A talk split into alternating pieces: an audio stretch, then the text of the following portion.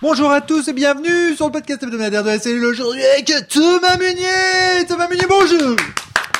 Thomas Munier, bonjour, bonjour. Bonjour mesdames, messieurs et personnes non binaires. Ça va la pêche? Impeccable. La banane? Aujourd'hui, c'est toi Tous les fruits et légumes. qui nous amène ce sujet de podcast, ce débat sur le jeu et la narration en compagnie d'Antoine Morgan tout à l'heure. Antoine, bonjour. Bonjour, bonsoir. Nous sommes également avec Valentin T. Valentin T, bonjour. Salut Rappelle hein, rapidement qui est Thomas Munier. Qui es-tu, Thomas Munier? Mais tu es, toi aussi, tu as un Tipeee comme nous à la cellule. Tu Eh oui, je suis une Parce personne un auteur euh, qui est un indépendant Tipeee, voilà. de jeux de rôle. Tu as fait plein de jeux de rôle dont je, je serais même incapable aujourd'hui de les citer entièrement. Il y a Influenza, il y a Dragonfly Hotel, euh, il y Ah, ça a peut être un jeu sympa ça. Je pense, je pense tous les avoir, mais euh, Milvo. Euh, tu les as tous? Ouais, faudrait, il me faudra un peu de temps, mais Valentin T, vous, vous savez, l'artisan, un des artisans, un des euh, membres fondateurs, je crois, de- des courants alternatifs. On peut t'y retrouver là où tu rédiges de nombreux articles théoriques. Tu t'intéresses beaucoup à la théorie du, du jeu de rôle sous toutes ses formes. Et Antoine Morgan, tout à l'heure, auteur d'un essai sur le jeu de rôle. Tout ça, c'est notre beau monde aujourd'hui pour débattre de ce sujet de jeu et narration. Thomas, c'est toi qui ramène ce débat. C'est à toi de l'introduire. Tu as 15 pages de notes. Tu as de la chance. Flavie n'est pas là aujourd'hui. Tu vas pouvoir suivre ton plan. Donc profites-en, mon pote. Spoiler, il paraît que c'est pas un plan. Ah merde. Bon, alors j'ai budgété une heure par page, ça fait 15 heures, on est tranquille. C'est parti. Alors, c'est quoi ça, jeu et narration? Bah en fait, euh, c'est euh, l'idée, c'est de apporter une, euh, pour ma part, parce que vous, je vous laisserai rebondir comme vous voulez, mais d'apporter une restitution d'une d'une veille en fait, d'une veille documentaire que que j'ai faite sur la façon dont le jeu et la narration s'imbriquent les uns dans les autres, que ce soit dans le jeu de rôle, euh, mais aussi dans les euh, dans les autres médias narratifs, euh, Donc, on va la pas forcément parler que de jeu de le rôle, cinéma, le jeu vidéo, ouais, pas forcément. Mais après, bon, je l'ai quand même fait avec un, un regard orienté game design jeu de rôle, c'est-à-dire que généralement quand je vais voir ce que font les autres médias, c'est toujours pour revenir euh, au jeu de rôle, quoi, au Pour final. prêcher pour ta paroisse. Voilà, c'est ça, c'est c'est du, du pillage, quoi. du pillage.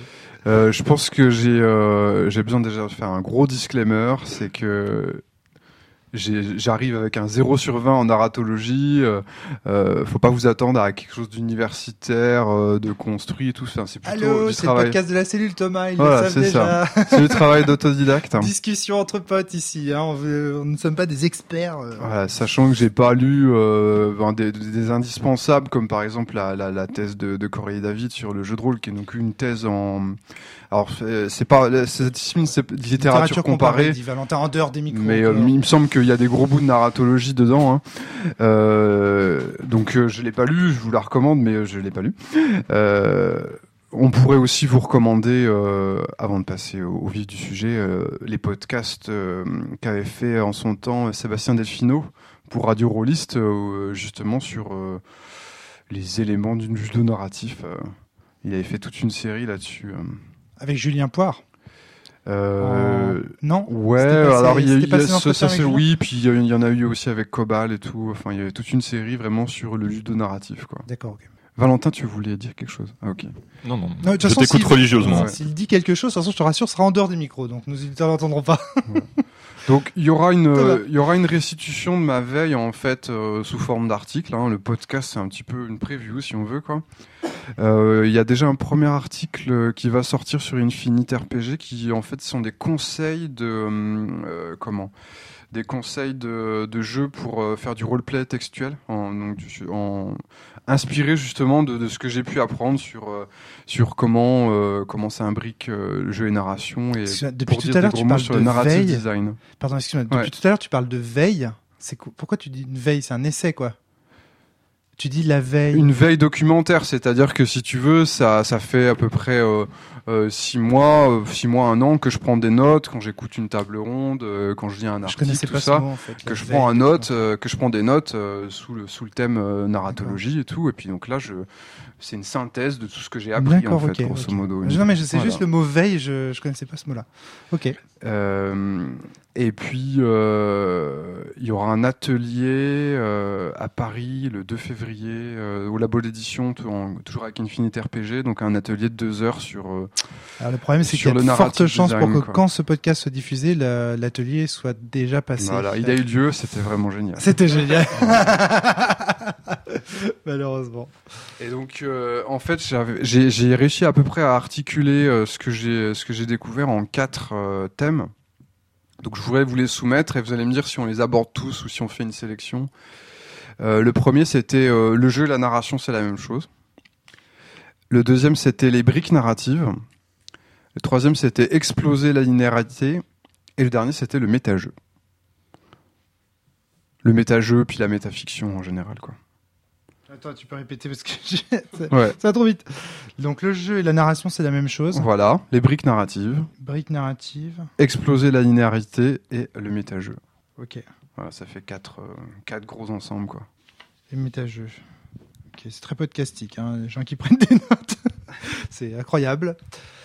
Très bien. Du coup, est-ce que... C'est un simili-plan en fait là que tu nous Ouais, c'est ça. Est-ce qu'on suit le plan ou est-ce que vous voulez qu'on se focalise sur Alors, seulement est-ce que un- un ou autour de la table, il est quelqu'un qui pense ici que le jeu et la narration, c'est la même chose Euh, moi, je pense que c'est pas le cas. Ouais. Valentin Euh, Et j'aimerais bien en discuter d'ailleurs de, de celui-là. Thomas, tu pars avec, la, avec une idée que c'est le cas Oui, alors la formulation est un peu racoleuse, mais, euh, mais l'idée, c'est de montrer comme les solides points communs qu'il y a entre les deux. Sans, sans les, les fusionner tout à fait. Moi, je sûr, pars mais- sans avis parce que pour l'instant, je toujours pareil, sans la, sans ce qu'on appelle la narration et sans ce qu'on appelle jeu, je, je, je peux pas dire euh, si le jeu et la narration c'est la même chose. Donc, j'attends peut-être que vous développiez davantage. Parce que j'ai pas la littérature, j'ai j'ai pas en tête la littérature que vous vous devez avoir en tête. Parce que je vous entendais parler d'articles tout à l'heure en préparation du podcast que moi je n'ai absolument pas lu, donc euh, je préfère vous laisser parler. Valentin, pourquoi tu disais jeu et narration c'est pas la même chose? Alors, on va commencer par la négation.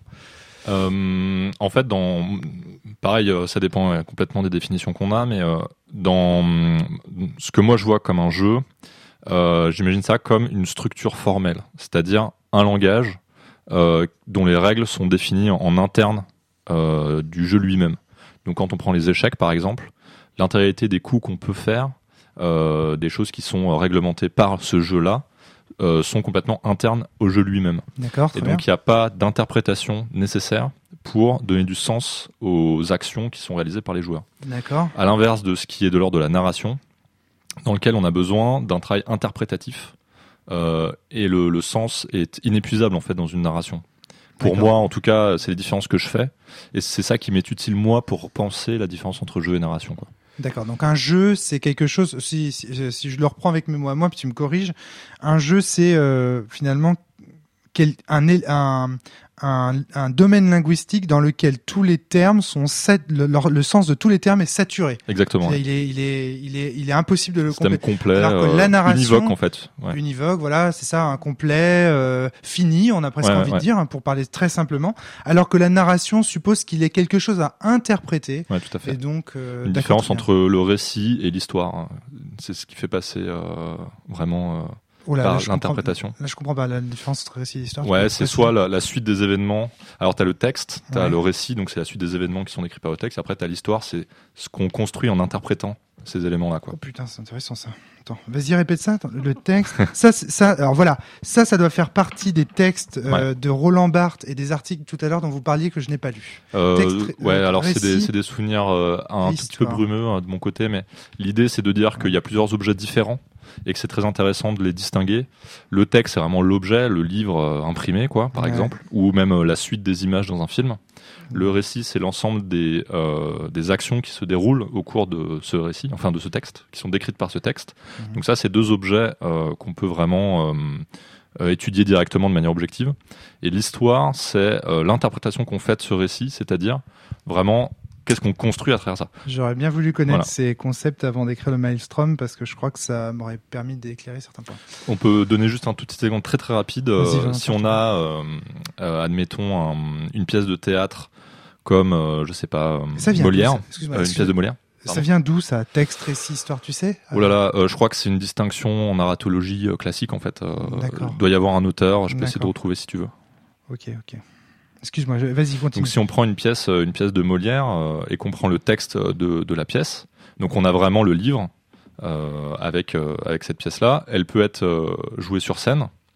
Va y avoir le récit. Le récit, c'est l'ensemble des actions qui sont décrites par le texte. Mais en fait, la manière dont elle va être jouée, euh, la manière dont on va euh, mettre en scène, la manière dont on va euh, mettre des décors, dont on va, euh, tous ces éléments-là, en fait, vont construire des histoires différentes. En fait. D'accord. Et, et la manière dont les spectateurs vont l'interpréter va produire des histoires différentes. Après, tu peux étudier les histoires en euh, regardant qu'est-ce qui se construit chez le récepteur, en fait. Mais c'est un objet qui est très différent du texte. L'histoire et le texte interprété. Euh, oui, on pourrait dire ça tout à fait. Euh, du coup, c'est le récit moi, qui me pose problème dans cette. euh, mais, mais sinon, euh, voilà. Ok, d'accord, le récit.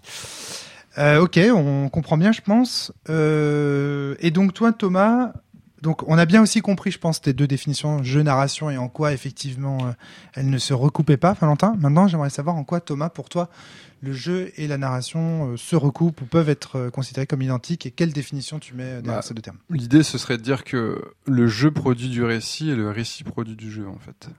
C'est-à-dire l'interprétation de ce qui est joué fait récit. Pour essayer de reprendre de- les termes, les euh, termes de Valentin. Euh, et, euh, et le récit en lui-même euh, peut en fait euh, produit du jeu, c'est-à-dire que le récit va être réinjecté dans le jeu. Bon bah ça c'est typiquement euh, en jeu de rôle, ça paraît absolument évident quoi. Alors pour reprendre l'analogie des échecs que Valentin citait tout à l'heure, on peut imaginer une partie d'échecs euh, disputée entre deux grands champions, quelqu'un qui en ferait le récit et qui même imaginerait, alors c'est peut-être un petit peu plus complexe, mais une histoire, c'est-à-dire euh, dire à cette partie correspond à la guerre entre la France et l'Angleterre euh, en 1496. euh, Enfin, je sais pas, je, je dis n'importe quoi. Hein.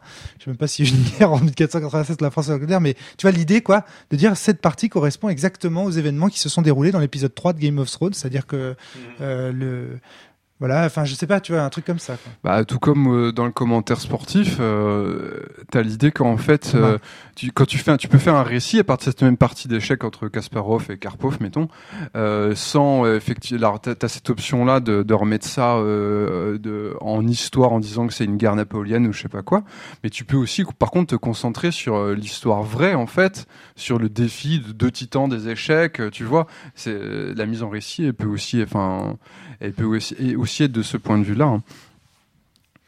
D'accord, ok, très bien. Et, et En- du coup, euh, aussi, je voulais une toute petite. En fait, euh, on prenait l'exemple du jeu d'échecs. Faut savoir que c'est un petit peu orienté parce que en plus le jeu d'échecs c'est quand même c'est très gaming quoi. C'est quasiment de 100% gaming. Euh, déjà, si on part sur des jeux playing, je pense aussi que la frontière entre jeu et, et récit se brouille de plus en plus. Euh, Valentin, Après, que quand tu, dis par exemple le récit, euh, ou en tout cas euh, la narration nourrit le jeu et le jeu nourrit la narration, ça je suis d'accord. Vraiment, ça, ça me semble euh, être une évidence. euh, mais ça ne veut pas dire identité entre jeu voilà, et narration, ça, je suis d'accord. Et d'ailleurs, même ça, ça tendrait même à montrer l'inverse, moi je trouve, pour aller dans le sens de Valentin. C'est-à-dire que si le jeu nourrit la narration, c'est justement parce qu'il est quelque chose d'autre que la narration. Sinon, euh, il ne, il ne se- il ne s'inspirerait pas. L'autre, on peut aller, tu vois, on peut. C'est justement parce que euh, ils sont issus de, de schèmes euh, différents. euh, Enfin, je sais pas comment le décrire, qu'ils se, ils se nourrissent l'un l'autre. Antoine, je te voyais vouloir faire un commentaire tout à l'heure et. Pour aller plus loin là-dessus, pour, reformuler un peu ce que tu disais, Thomas, essayer de comprendre. J'ai l'impression que dans les exemples que vous donnez, c'est plus que le jeu, même plus la partie que le jeu, c'est un événement en soi, et donc qui peut être raconté derrière, qui peut faire office de, narration. Est-ce que c'est exactement la même chose que de dire que le, contenu du jeu en lui-même est déjà narration ou propice à être, narré Il y a quelque chose qui est peut-être euh, un peu subtil là-dedans. Et dans le sens euh, inverse, euh, le fait que de dire que la partie du jeu peut être racontée derrière. Moi, je m'attendais quand quand t'as t'as donné ces, deux exemples à ce que tu nous dises que non, l'acte d'interprétation lui-même, c'est c'est un jeu déjà, tu vois. Est-ce qu'il n'y a pas une dimension comme ça aussi? Oui, oui, bien sûr. Euh, je voulais juste aussi euh, euh, repréciser. Moi, quand je, quand je pense à narration, euh, alors le, le, le, le terme de récit est un peu, un peu embêtant parce qu'on on imagine un truc fini à partir de quelque chose qui s'est passé. Mais à l'intérieur d'une partie de jeu, en fait, tu as des boucles jeu-récit. C'est-à-dire que le récit, tu peux l'atomiser, en fait. Euh, Tu peux, ça peut être une, tu vois, une scène d'une partie de jeu de rôle, c'est un, c'est un récit quand, euh, et euh, cette scène, elle va produire du jeu après. donc il y a des boucles à l'intérieur de la partie, quoi, aussi. Hein. C'est pas uniquement raconter la partie, quoi. Euh, c'est même plutôt ça qui m'intéresse. Euh, je suis pas venu pour parler euh, euh, des comptes rendus de partie, des romans tirés de jeux et tout. euh. Enfin, ça, ça pourrait entrer dans le truc, mais c'est pas là- là-dessus que j'ai fait mon focus. Alors, quelle Mais- problématique Pardon, excuse-moi Antoine. Mais du coup, quand tu, quand tu dis que jeu et narration c'est la même chose, c'est vraiment dans le contexte du jeu de rôle, du coup? Bah, Pour ce point-là, non, en tout non, cas. plus globalement, c'est euh, dans, dans, dans tous les médias narratifs. euh, je pense qu'on a, on a des boucles, on a des boucles de, de rétroaction entre les deux. Alors, vas-y, il faut que tu nous expliques ça. Est-ce que tu Ah pourrais bah, donner des ouais. exemples Alors, euh, je vais prendre euh, euh, ce qui me semble être un glissement hi- historique euh, dans la littérature. Euh, si tu veux, euh, bon, alors attention, je vais caricaturer à, à gros traits, hein, mais grosso modo, au 19e siècle, euh, les romans servent à raconter des drames humains. Et quand on arrive avec Sherlock Holmes, et surtout, je dirais encore plus avec Agatha Christie, les drames humains ne sont que prétexte à un jeu, en fait. C'est-à-dire que les drames humains vont faire qu'il va y avoir un meurtre, et qu'il va y avoir une enquête et qu'il va y avoir un jeu pour euh, déterminer ce qui s'est passé en fait. Et donc à ce moment-là, euh, le roman devient un objet ludique. Enfin, je dis pas qu'il n'était pas avant, mais ça devient vraiment important. D'ailleurs, dans la lignée d'Agatha Christie, après, on a des bouquins, les bouquins d'énigmes qui apparaissent euh, pas longtemps après, comme je crois que c'est Étranges énigmes, qui est un livre de l'entre-deux-guerres en fait, euh, où on te, on te décrit euh, des scènes de crime euh, et tu dois, tu dois découvrir en fait qu'est-ce qui s'est passé. Et donc l'idée derrière tout ça, c'est que si on pense narratif, on pense ludique en fait. C'est-à-dire qu'une bonne narration, elle serait ludique. Attends, à partir du 19e siècle, du coup, parce qu'avant, c'est pas le cas, du coup. Euh, Je pense que ça s'emballe, euh, ça s'emballe sans doute avec, euh, avec l'apparition du roman policier, quoi. Ce- le, le D'accord. caractère ludique de l'œuvre littéraire, quoi. Et donc, euh, bah, par exemple, le grand, le grand défenseur de cette idée, c'est Umberto Eco. Euh, ah, il, a, il a un essai qui s'appelle Lector in Fabula, où vraiment, pour lui, si tu veux, le, le lecteur, il est Ah joueur. C'est ça l'article dont Coralie David Et donc, parlé. il parle de Eh promenade ben, c'est pas là-dedans, justement, texte, récit, histoire?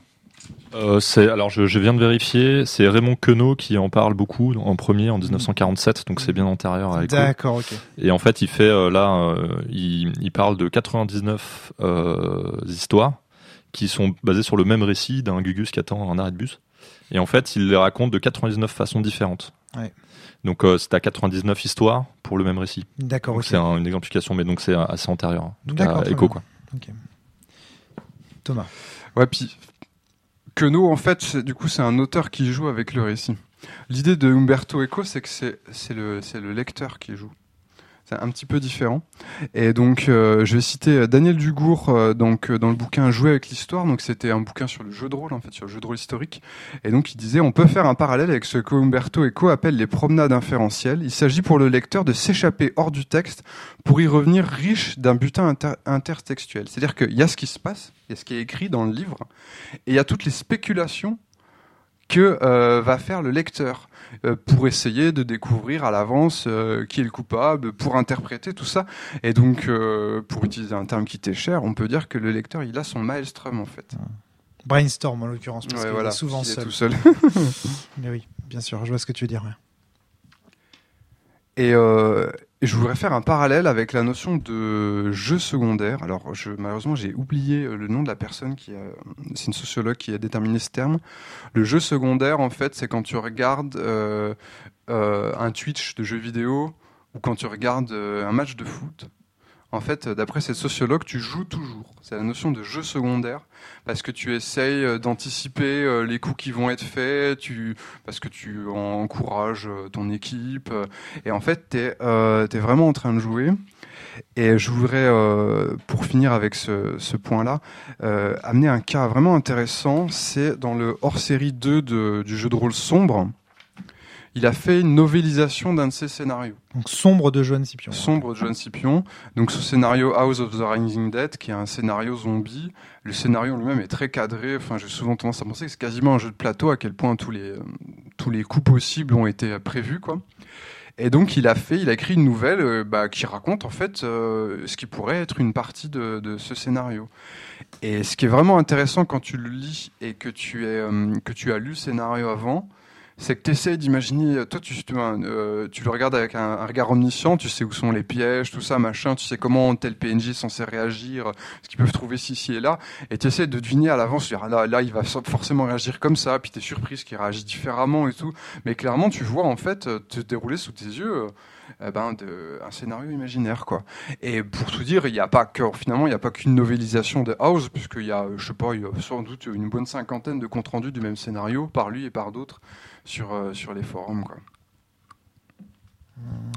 Donc du coup, euh, dans, euh, si on comprend bien un peu ton, ton, ton, ton raisonnement, le, le principe d'Umberto Eco, c'est que ce qui fait la narration, c'est-à-dire l'interprétation du lecteur, c'est justement un jeu dans la mesure où euh, il est en situation de brainstorming sur les situations possibles euh, qui vont lui être euh, les situations possibles qu'il pourra rencontrer dans la suite du- de l'histoire, du récit ou ça c'est un peu compliqué du texte. Là on peut dire un peu tout. Enfin, récit, c'est très proche de texte. Oui, oui, oui, C'est vraiment l'objet, quoi. Ouais. Et euh, histoire, c'est dans la suite ouais. pour pas Interpréter, quoi. pour le sauver. Mais je et donc du coup dans ces cas-là, donc lire une ça qui est compliqué parce que pour moi dans la, la narration c'est l'action de raconter une histoire. Et le problème qui, qui ça me pose la définition que tu en as donnée jusqu'à maintenant, la Thomas, dans, ce- dans, cette, dans ton passage, là, ce que tu viens de nous expliquer à l'instant, hein, pas avant, hein, c'est que j'ai la sensation qu'ici on n'est pas dans de la narration, mais dans l'interprétation. Et pour moi, c'est pas la même chose. Euh, faire l'interprétation d'une histoire et narrer une histoire, c'est pas tout à fait la même chose. Même si je suis d'accord que on a besoin d'interpréter pour faire la narration d'après. Enfin, tu sais, on a, il y a un aller-retour évidemment. Euh, même quelqu'un qui narre une histoire, il est aussi en train de l'interpréter. Enfin, il me semble. L'idée c'est de te Mais- dire dans ce, quand tu te confrontes à la diégèse, tu joues. Ouais, mais ça c'est pas c'est pas une relation entre la narration et le jeu, c'est une relation entre la lecture ou l'interprétation, la réception et le jeu. Et c'est ça le enfin, mon enfin je sais pas, est-ce que la narration euh, la narration j'ai le sentiment que quand on narre c'est déjà joué. Quelque part. Bah, tu, vois, joues, dans- tu dans- joues avec le récepteur, quoi, déjà. Quand tu narres. Du coup, en fait, c'est un jeu symétrique, Alors quoi. oui, d'accord, OK. Euh, Euh, nécessairement, pour toi, quoi, ouais. parce que sachant que le, jeu- le, le récepteur joue, euh, en ayant conscience de ça, tu vas être toi-même joueur Mm. en tant que narrateur, quoi. Il y, a, il y a un exemple de ça qui est donné dans l'article Wikipédia sur les mécanismes narratifs en jeu de rôle. C'est le MJ te dit dans la salle il y a un magnifique trésor et il y a aussi un énorme troll. En fait cette euh, présentation des faits elle est euh, elle est pas logique. euh, Enfin tu vois elle, elle suit pas une perception logique parce que normalement le personnage euh, il est certainement qui voit le troll en même temps que coffre toi. Et en fait, le, le MJ va manipuler sa façon de raconter les choses euh, bah, de façon à créer un ascenseur émotionnel. Il joue en fait avec euh, le le fait que le, le temps de la le temps du récit n'est pas le, le temps réel en fait il décrit euh, il décrit de façon euh, décalée deux choses qui sont vues en même temps pour Oui, produire un effet quoi Donc c'est bien qu'il existe un jeu en relation avec l'activité de la narration et un jeu en relation avec l'activité de la réception de cette dernière. Et donc il y a Bah, ici, à mon avis, euh, deux jeux à distinguer. ouais c'est ça ouais. L'un et l'autre sont très symétriques. Comme Il y, a, il y a une recherche d'effet de la part de, de la personne qui narre Ah. et il y a aussi euh, entre guillemets euh, un jeu interprétatif de la part de la personne qui reçoit quoi. Bon, après. Ouais. Le problème, c'est qu'ici, on emploie, je trouve, le mot jeu d'une façon très large. C'est-à-dire qu'en fait, on a dépassé la, la hum, définition que j'avais proposée tout Eh à oui, l'heure de jeu comme un système formel, ouais. En fait, Mais finalement, euh, est-ce que c'est très important, quoi playing, Voilà, c'est ouais. ça. ah, voilà. Au, final, euh, de, de l'acte, euh, de l'attitude que du que de l'objet. Oui, mais vous voyez, alors moi, je, moi, j'ai tendance à revenir aux fondamentaux, tu vois. Je- ma, mes dé- ma déformation analytique revient, c'est-à-dire quand est-ce que les gens disent effectivement que quelqu'un est en train de jouer? Quand quelqu'un raconte une histoire, vous demandez à n'importe quelle euh, personne dans la rue, il est pas en train de vous dire qu'elle est en train de jouer. Il est en train de vous dire, elle est en train de raconter une histoire. Moi, j'ai tendance à revenir aussi aux fondamentaux. C'est-à-dire que là, le jeu tel qu'on l'entend, c'est le jeu déjà, c'est très intellectuel, tu vois. C'est le jeu au sens de euh, la liberté que l'on prend. Je t'ai parlé de troll et de coffre au trésor, quoi. Bah Je sais pas ouais, si ouais. je peux faire mieux. mais non, non, mais je, je suis- je suis d'accord. Mais bah, alors, j'y vois là une définition à la Henriot, tu vois, sur le jeu comme manière euh, de d'apprendre, euh, euh, comme manière de, de tu jouer avec les concepts pour mieux les comprendre, jouer avec les combinaisons, avec les les les différentes combinaisons des mots pour pouvoir comprendre leur sens, quoi, tu vois. Et puis euh, la vision qu'en a Valentin du jeu, qui me semble beaucoup plus proche de celle de, de Cola Duflo. Euh, tu vois, des- donc euh, faut savoir de, de quel jeu on parle. Parce que là, euh, dans ce- on joue tout le temps dans ces cas, Ouais. les gars. Enfin, si on, pardon, excuse-moi Valentin. Ouais, après là, parce que toi, tu as une approche de, de, de la philosophie du langage euh, courant, en fait, où tu dis euh, c'est quoi dans l'usage courant du mot jeu, euh, son sens. Ouais. Mais je pense que tu me corriges Thomas, mais toi, l'idée, c'est euh, de- d'essayer de décrire une, act- une, une activité. Euh, comme tu disais tout à l'heure, Antoine, je me rappelle plus du terme, une, une, une posture quoi de de- d'individu, une attitude. Ouais. Merci, ouais, c'est ça. On décrit avec le mot jeu, on décrit une attitude plutôt qu'un objet en fait, une attitude d'un individu quoi. Et à ce moment-là, on joue beaucoup. Et aussi, notamment, euh, quand on narre et, ou qu'on reçoit une, une narration. Quoi. Réfléchir, c'est jouer en un sens aussi. Alors dans ce cas-là. hein. Puis je reviens à la- à l'acceptation de la philosophie selon mon copain Brice Roy, qui disait que la philosophie est le premier jeu parce que c'est celui qui remet en jeu les concepts. Non mais tu vois, c'est, c'est ouais, Hmm. d'accord. Ouais, Mais oui, mais temps, attention, ce, ce- Attention, ce qui est, ce qui est très intéressant quand même avec ce que dit Thomas aussi, c'est quand il parle de boucle de rétroaction entre jeu et narration. C'est-à-dire qu'en fait, euh, je pense que c'est le, le, le pont qui manque euh, entre le jeu formel et euh, la narration pure. C'est-à-dire qu'en fait, il y a effectivement cette acceptation du terme de jeu qui va nous permettre, je pense, de faire vraiment le pont entre euh, le jeu formel et la narration. C'est parce qu'en fait, dans la narration, on fait un truc qui ressemble beaucoup au jeu formel et on peut même l'utiliser. Dans le jeu formel, tu vois. au jeu de rôle. En fait. Et je pense qu'en fait, il y a vraiment ce, ce, ce décalage-là des concepts qui nous fait entrer dans, je pense, hein, si j'interprète correctement ce que tu dis. Non mais voilà, c'est, c'est un- en tout cas, voilà, c'est intéressant de.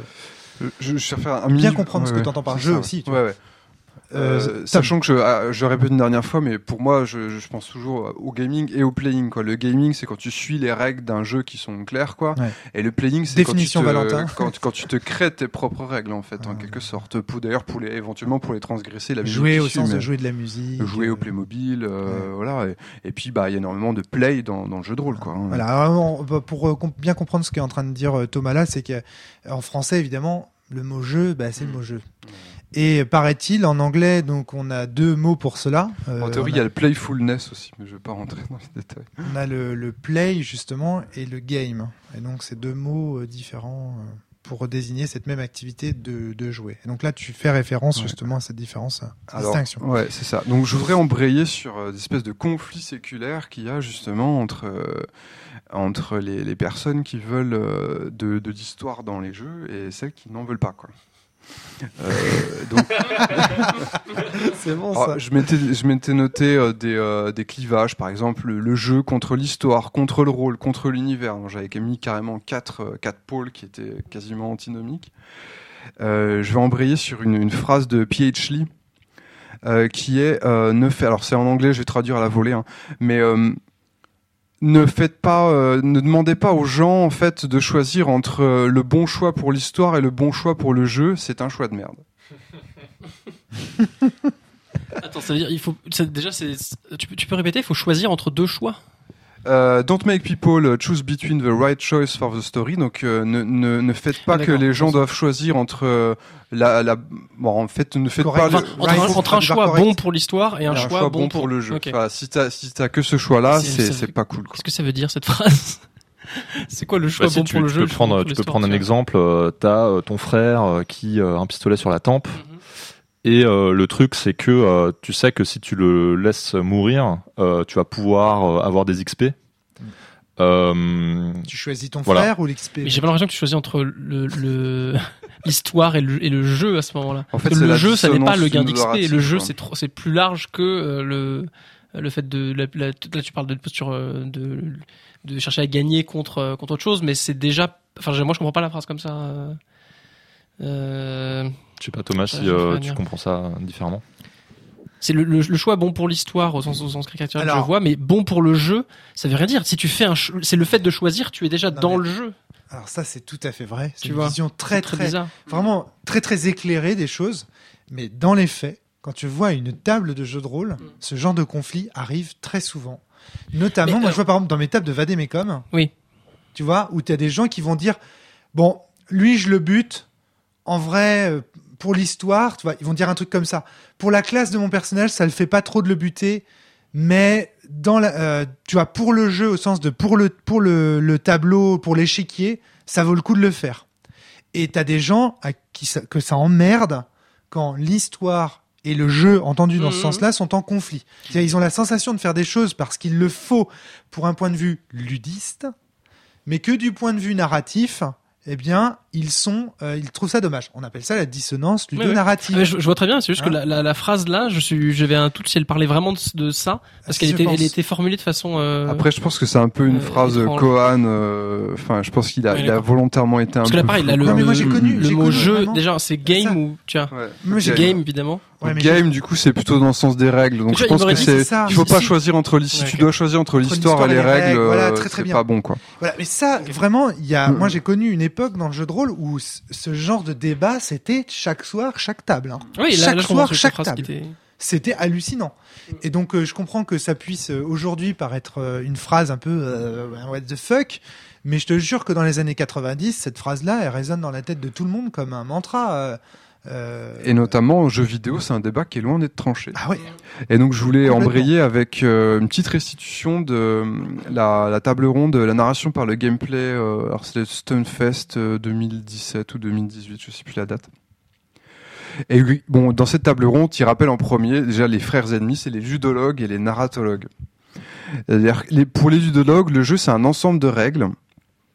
Et en fait, l'histoire, c'est pas importante. Euh, C'est pas important. Ce qui, compte, c'est que, euh, les, rè- les règles produisent du jeu. Euh, voilà. Et donc, il, se pose vraiment la question est-ce que c'est important de faire d'histoire dans le jeu? Et si oui, est-ce que ça doit être avec les mêmes outils que dans des médias de type roman, cinéma, tout ça, quoi? Et les narratologues pour qui bah, le jeu c'est de la fiction, c'est-à-dire que le rôle, le rôle du jeu c'est avant tout de te raconter euh, une bonne histoire. Alors, euh, j'avais noté la littérature ergodique, euh, c'est le fait que un jeu de rôle, c'est tout un, tas d'histoires potentielles que tu peux explorer. Le simple fait de lire un jeu, de rôle, tu fais déjà un brainstorm. Mais c'est valable aussi pour le, jeu vidéo, notamment les mondes ouverts, tout ça.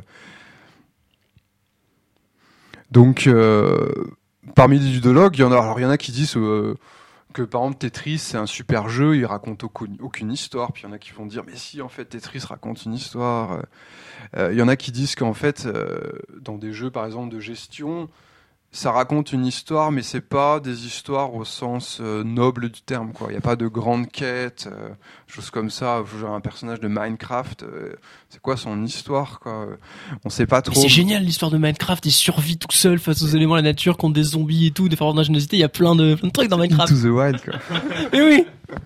Ce ouais, le pixel. Ok.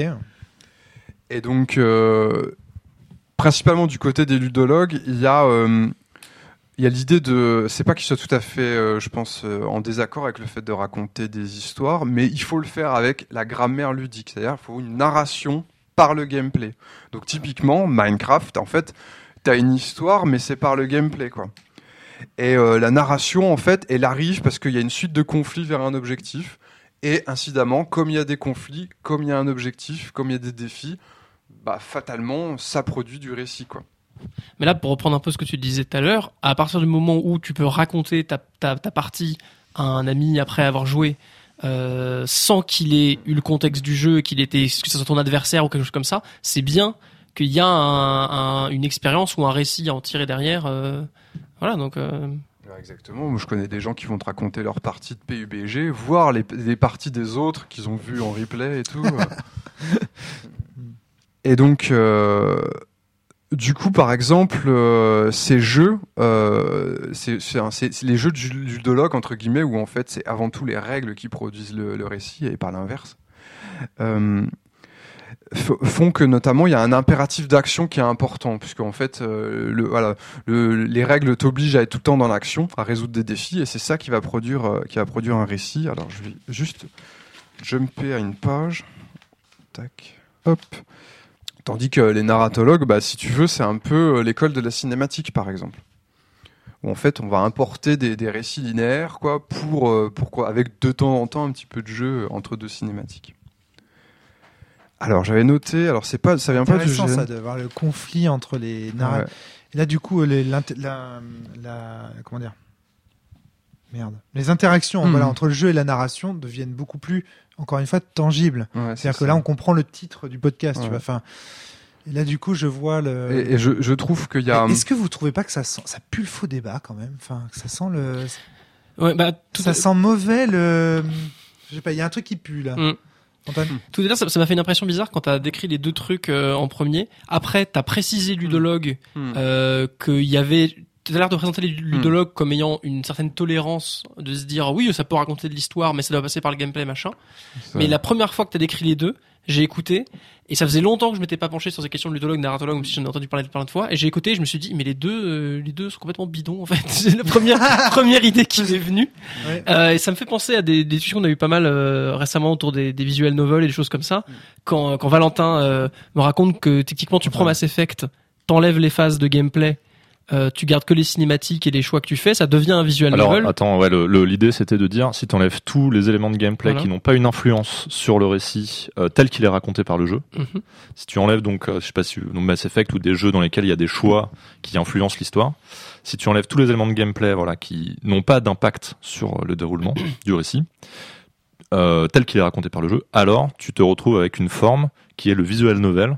Alors qu'est-ce que le visual novel Ouais, C'est voilà. euh, des suites de textes euh, avec des images euh, souvent fixes, des dialogues avec des personnages. En fait, la, la seule action qu'on a à faire, c'est passer le texte.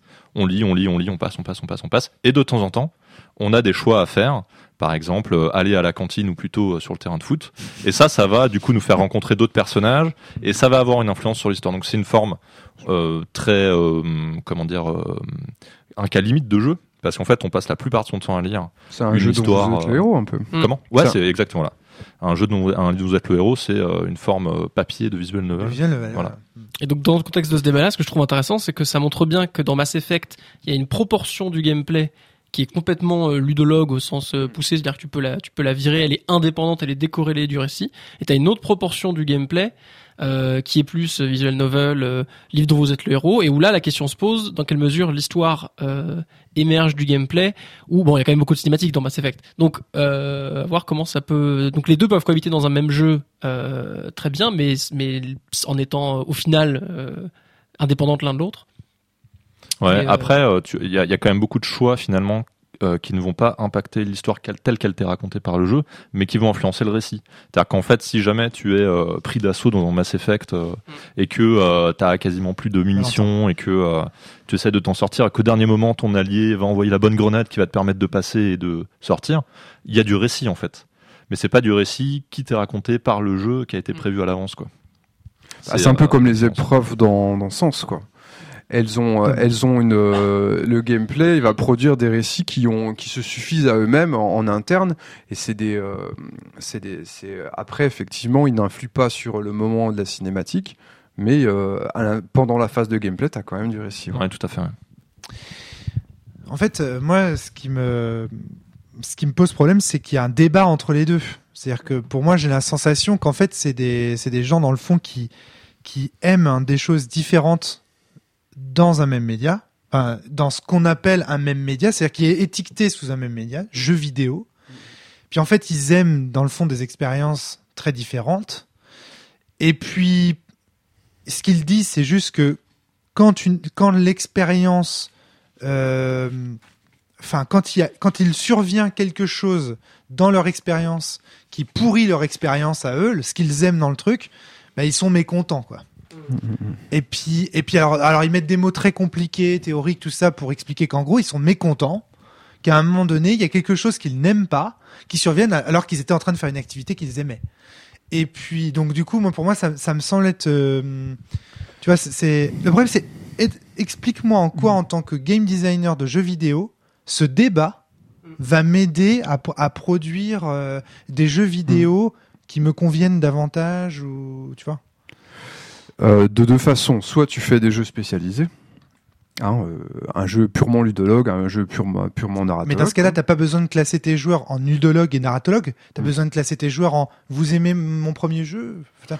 Ouais, non, mais, euh, si, enfin, euh, ou alors tu fais des jeux modulaires parce qu'en fait, euh, t'as des jeux où tu peux euh, zapper les cinématiques. Et de même que tu peux également jouer les combats en automatique. Donc finalement, tu peux zapper le gameplay ou le cinématique selon ce que t'aimes, ce que t'aimes pas. Finalement, le mieux c'est encore Mais, de euh, zapper le jeu comme ça. euh, non, mais les, les triple A dans leur souci de, de brasser un public euh, de plus Ah en bah plus oui, large, ouais. eh ben ils essayent de satisfaire tout le monde. Bah, c'est pour ça d'ailleurs que je n'y joue pas. Comme ça, je suis sûr. Mm, mm. Et je pense qu'il y a une approche. Moi, personnellement, c'est qui m'intéresse, c'est en fait euh, essayer de produire, euh, en fait, euh, c'est de marier les deux, en fait, de, marier les deux, mais de façon vraiment organique et non pas par quoi. Et, pour ça, il faut trouver des connecteurs. Le Graal. euh, le Graal. Il y en a peut-être un, par exemple, euh, en jeu de rôle ou en GN, mais en jeu vidéo, c'est valable. Euh, un connecteur important, ça me semble être le personnage. Alors là, je vais, je vais faire un, un petit peu de lecture là, de, du mémoire de Axel Cazeneuve sur, sur le GN nordique. Son mémoire s'appelle Identité alternée et réalité partagée. C'est une merveille, hein, il faut absolument le lire. Le personnage est un substrat, une entité syntaxique minimale qui fait sens des éléments qu'on lui apporte et produit elle-même des significations nouvelles. De la même façon que le grammaire est le squelette selon une euh, selon lequel une phrase parvient à exprimer du sens à partir d'éléments aussi disparates que les mots. Bon alors, euh, il y a, je comprends pas tous les mots, hein, je ferai quand même. Euh, si si, si l'on admet cette analogie comme heuristique, euh, mais Valentin fera la trad, laisser faire son personnage revient, alors, les- revient à cesser de chercher ses mots ou d'hésiter sur la façon de construire une phrase, comme il arrive quand on tente de s'exprimer dans une langue qu'on maîtrise peu, mais à simplement parler. L'implication la plus intense dans le jeu advient lorsque le joueur, pour ainsi dire, abdique sa réflexion et cède à l'impératif de l'action. C'est-à-dire que dans cet impératif euh, d'action qui est proposé par les jeux, en fait, euh, on te propose de, euh, en tout cas les jeux où y a un- où y a où tu joues un personnage, on te propose de t'abandonner à ça, au gameplay et du coup d'avoir des réactions, des réactions spontanées et non pas et non pas construites. Et en fait, à ce moment-là, le personnage devient une personne et le jeu devient un récit, pour ainsi dire. Voilà, c'est mon interprétation personnelle. hein, Est-ce que je peux le lire? Parce que j'ai rien compris Antoine, nous laissons, euh, te laissons le temps de lire. Si. Juste pour euh, expliquer un tout petit peu le terme heuristique, en fait, c'est une méthode qui nous permet d'obtenir des résultats, une méthode qu'on construit sur le moment.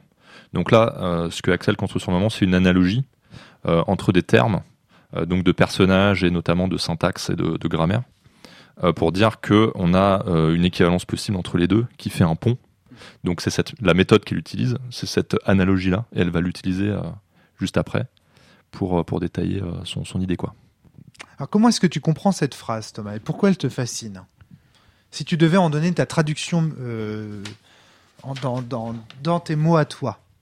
Bah, comme Parce que je pense que ouais, ouais. je pense que clairement les auditeurs n'ont pas ne l'ont comme nous hein, nous Mhm. on a- a- là on a dû faire quand même un- une petite coupure pour redire la Ouais. phrase euh, les uns les autres là. Alors, Donc- je, je, je vais faire ma, ma propre Thomas. synthèse, en fait. Euh, c'est que, hum, grosso modo, le, le personnage, en fait, c'est un connecteur entre, euh, entre euh, d'une part le gameplay, euh, d'autre part le récit. C'est lui qui va faire le lien entre ça.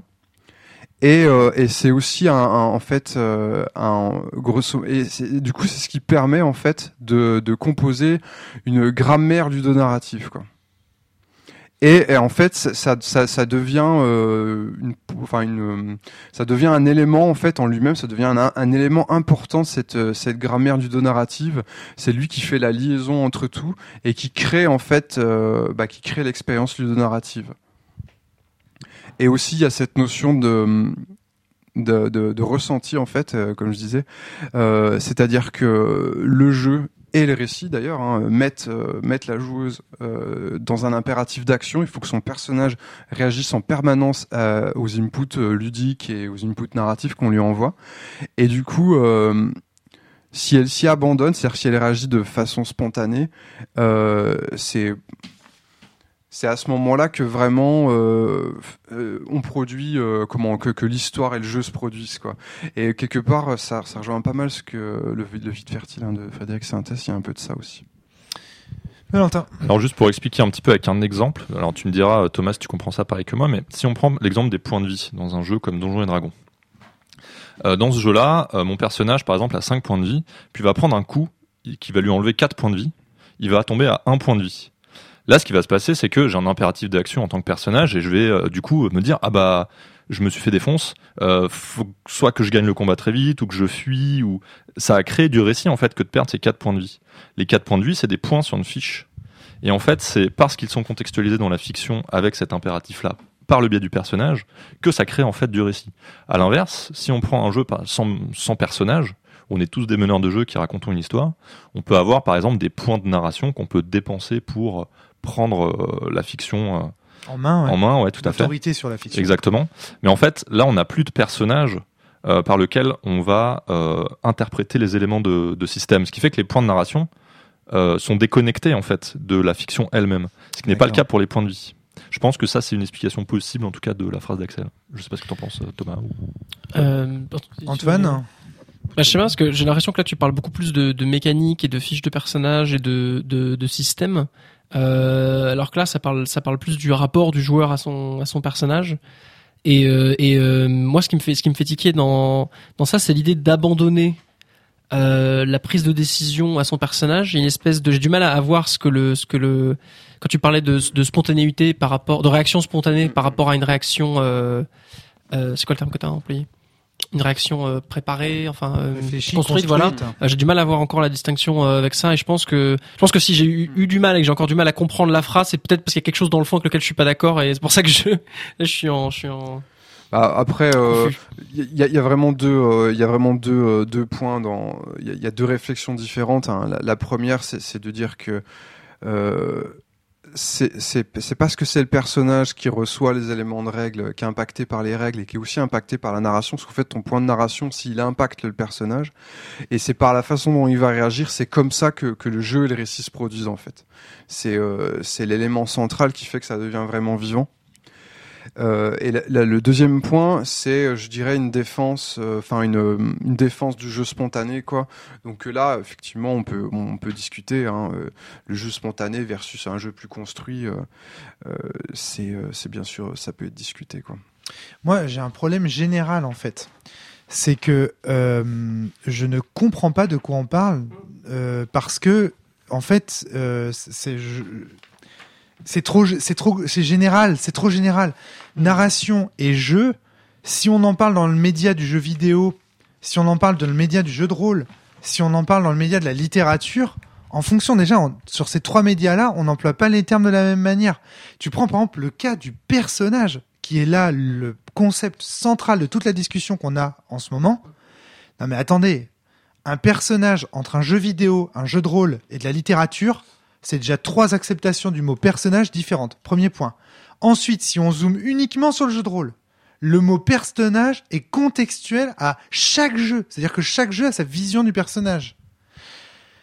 Waouh Donc la phrase que je lis là, décorrélée de son contexte, c'est-à-dire, elle parle de quoi? Elle, parle de GN. Ouais. Et voilà. Et là, là, ah, voilà, Antoine, on est d'accord. C'est-à-dire que si tu précises pas ça, on peut pas comprendre, en fait. Parce que là, c'est trop vague. Tu vois, le personnage, attends, dans un jeu vidéo, j'étais en train de penser Heavy Rain, euh, j'étais en train de penser, bah ouais, parce que tu, on joue quel personnage dans Heavy Rain? Tu vois, l'expérience complètement. Donc, et puis en fait, bah non, là, du coup, juste ce dont elle est en train de parler, c'est GN. Et là, du coup, on comprend mieux. Parce que là, du coup, on voit, on a une bonne vision de ce qu'est le personnage. Donc, je pense que c'est une phrase, quand même, qui, il faut remettre dans le contexte, Thomas. Parce que sinon, Ouais, mais même tu prends le jeu vidéo, euh, dans euh, comment euh, le personnage aussi quand même le personnage unique, il est euh, il est un vecteur pour proposer une expérience forte quoi. dans quel jeu vidéo tu parles? Bah, et- par exemple, Heavy Rain, c'est marrant parce que tu dis qu'il n'y a pas de personnage précis, mais du coup, il est souvent critiqué, comme n'étant pas de jeu vidéo. Et donc, euh, le perso, enfin, il n'y a pas de personnage dans tous les jeux vidéo, mais quand il y a un personnage unique, c'est un artefact en fait euh, judo-narratif qui, est- qui est là pour te proposer une expérience euh, plus dans, ab- dans plus Tetris, tu joues quel personnage? Mais Tetris, il rentre. Là, on est en train de parler de la une, un- comment une école de game design qui essaye de, de marier ludologie et na- narratologie. Tetris, il est pas du tout dans cette école. Il n'y a pas de personnage dans Tetris, on est d'accord. Tout comme Heavy Rain, pour le coup, c'est un jeu vidéo de narratologue euh, à fond les ballons, quoi. Donc là, en fait, euh, on essaye de, de, de trouver euh, c'est quoi l'école intermédiaire, celle qui réconcilie ludologues et les hein. narratologues. Et donc, Et le, y a- le personnage est un accès Voilà, il y a euh, plusieurs outils. à cette et, réconciliation en fait. voilà. D'accord, ok. Ok, ok.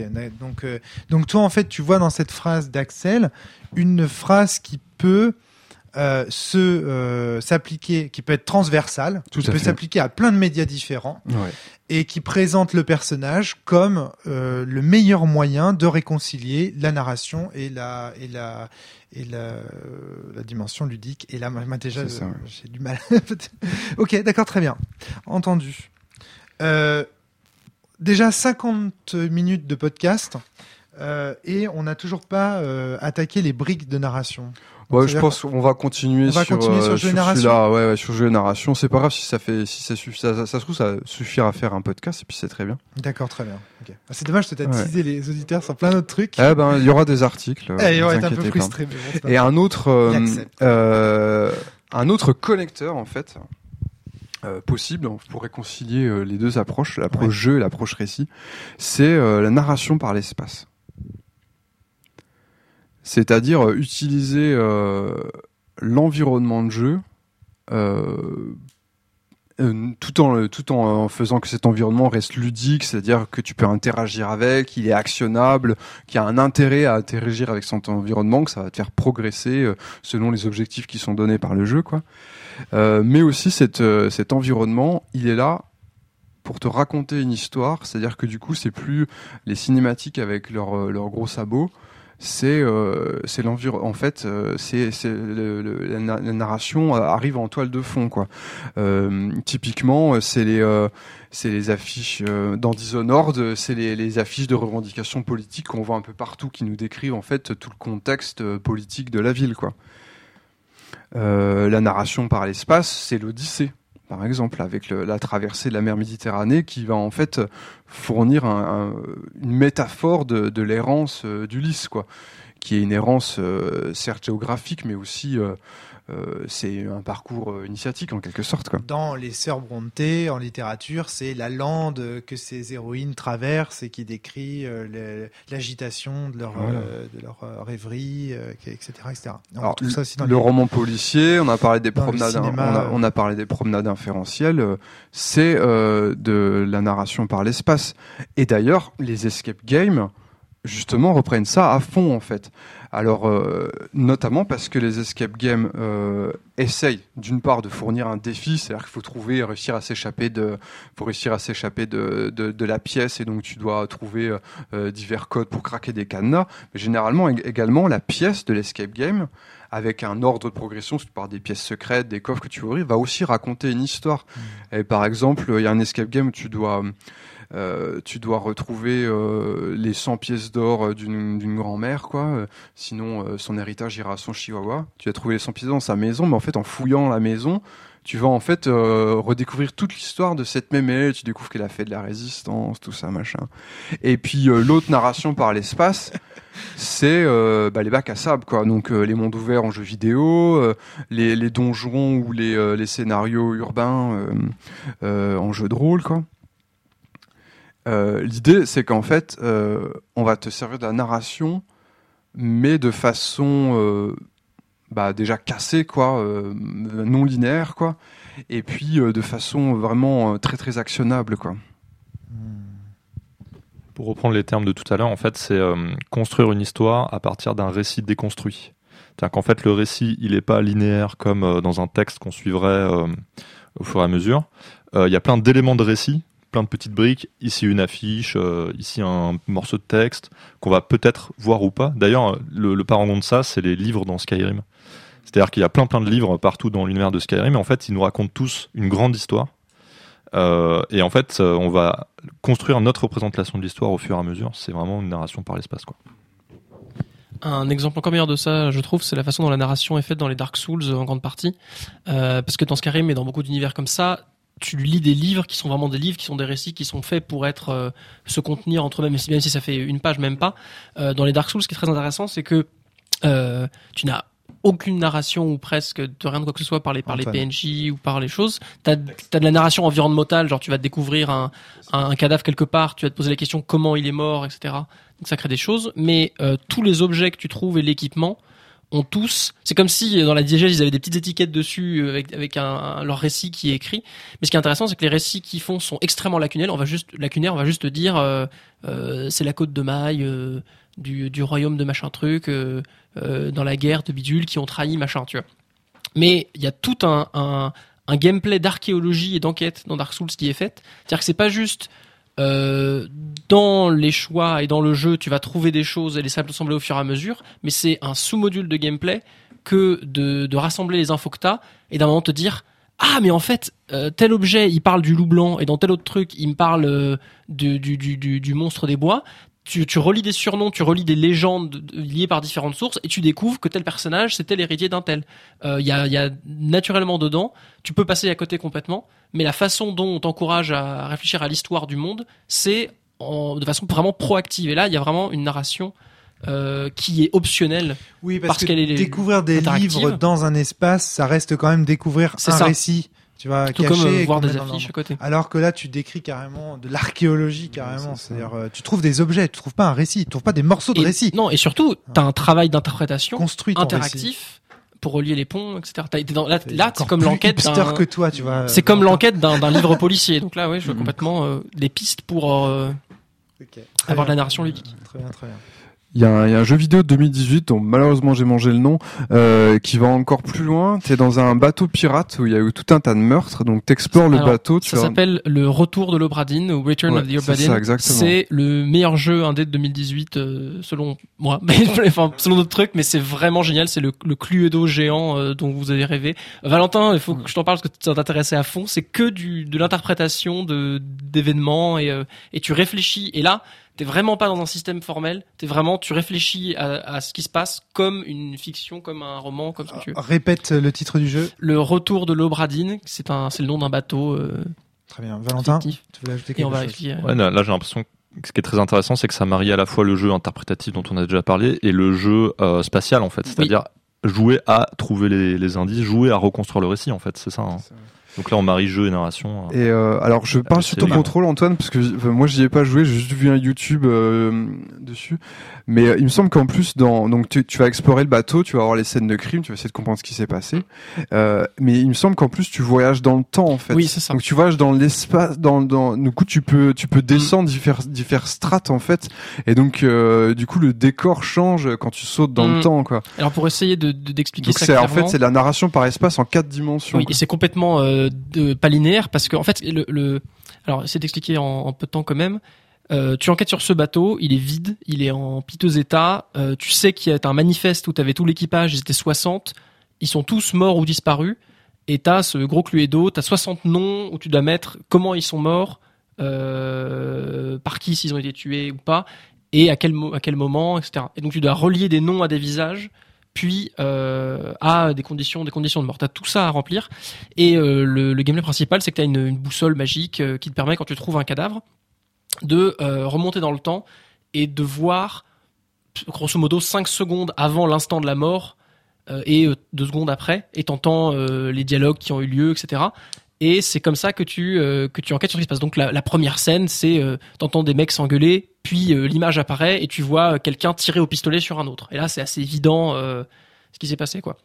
Et ensuite, ce qui se passe, c'est que d'abord, tu vas trouver plein de cadavres dans le présent et individuellement pour chacun avoir leur mort. Et là, dans ton bouquin d'enquête, ça te dit automatiquement la chronologie. Même si tu les as pas vus dans l'ordre. D'ailleurs, souvent dans le jeu, tu vas d'abord voir les meurtres les plus récents, puis remonter ce qui s'est passé au début du navire. Euh, souvent, tu ne sais pas exactement euh, où dans le temps tu es à partir du moment où, dans un souvenir où tu viens de voir comment quelqu'un meurt, trois mètres plus loin, il y a un cadavre. Donc, tu peux dans le souvenir examiner un cadavre pour aller à lui sa mort. Tout ce que tu sais, c'est qu'elle a eu lieu avant la mort de, du souvenir numéro un, on va dire. Mais tu remontes les couches comme ça. Et peut-être que le souvenir de ce cadavre-là, lui, sera euh, après le souvenir. Donc, tu as, une espèce de reconstruction des choses qui est, par exemple, si tu as une situation fictive où tu as, cinq personnes à la suite, T'as une, je dis une situation qui est pas dans le jeu pour pas spoiler, mais t'as cinq personnes qui s'entretuent en se tirant dessus, dessus tous au pistolet. Toi, quand tu fouilles les cadavres, euh, le premier souvenir que tu vas voir, c'est du, premier cadavre que t'as que t'as analysé, donc celui que t'as la chance de trouver dans le présent. Et après, tu vas remonter à chaque fois, tu vas avoir un, extrait de la scène, mais en remontant dans le temps, tu vas voir le dernier mort, puis l'avant-dernier mort, puis l'avant-avant-dernier, etc. Donc tu reconstruis les choses en sens inverse, ce qui t'oblige à faire tout le temps des, des, déductions du type euh, ah mais un tel il, il, euh, a dit à voix haute meurs Nicolas donc tu te dis ok le mec qui est mort là il s'appelle Nicolas tu fais tes, tes, tes, tes- etc etc.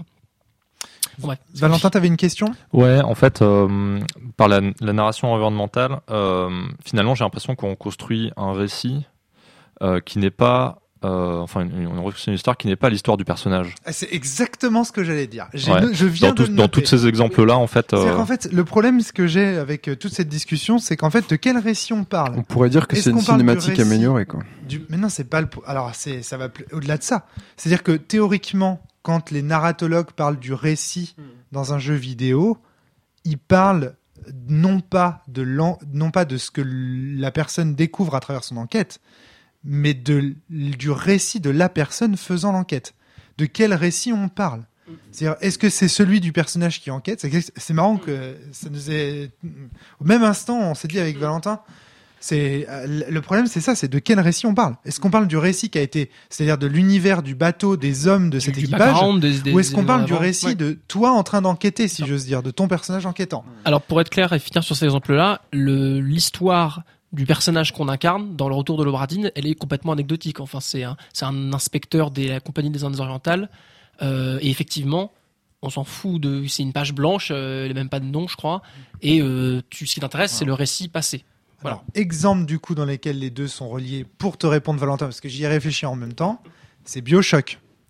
Dans BioShock, tu joues un personnage dont tu ne vois jamais le visage qui, et son anonymat est justement la chose que spatialement tu vas ten- tenter de lever en fait, de comprendre qui c'est. Tu vois, c'est, à mon avis, Oui, mais c'est quand même le récit de son passé. Ça n'est pas le récit qu'il qu'il est en train de faire maintenant. Ah bah oui, mais comme oui, mais en même temps que tu explores le récit de ton passé, du coup, ça t'invite à, ré- à, à interpréter rétroactivement ce que tu es en train de faire au présent. Mais est-ce que dans Bioshock, avec ce que tu as découvert qui fait que tu réinterprètes ton, ton identité, mettons, Ouais. au présent, est-ce que après, avec, avec ça, tu interagis? Alors, non seulement tu interagis, Parce que je, mais tant, même tant un que derrière tu n'intéresses, alors dans Bioshock je sais pas, mais si jamais, pour moi, il y a aucune différence si jamais tu n'interagis pas après. Peu importe le contenu. Alors, de ce Bioshock, que tu découvres dans le passé. la non-interaction. est Voilà, le- c'est, c'est, le- tu le découvres des choses sur le passé, que ça- qu'elles te concernent ton avatar ou qu'elles concernent le monde, c'est la même chose euh, mécaniquement. Tant que t'es pas amené comme dans un visual novel ou autre, à là avoir un- il y a, euh, une réinjection. Il y a un exemple de jeu vidéo qui fait de la narration environnementale qui impacte sur le personnage, c'est le jeu Life is Strange, Ouais. dans lequel euh, en fait on joue euh, une, une étudiante euh, en photographie qui va explorer sa fac et à qui va arriver plein de trucs, elle va devoir faire des choix moraux terribles.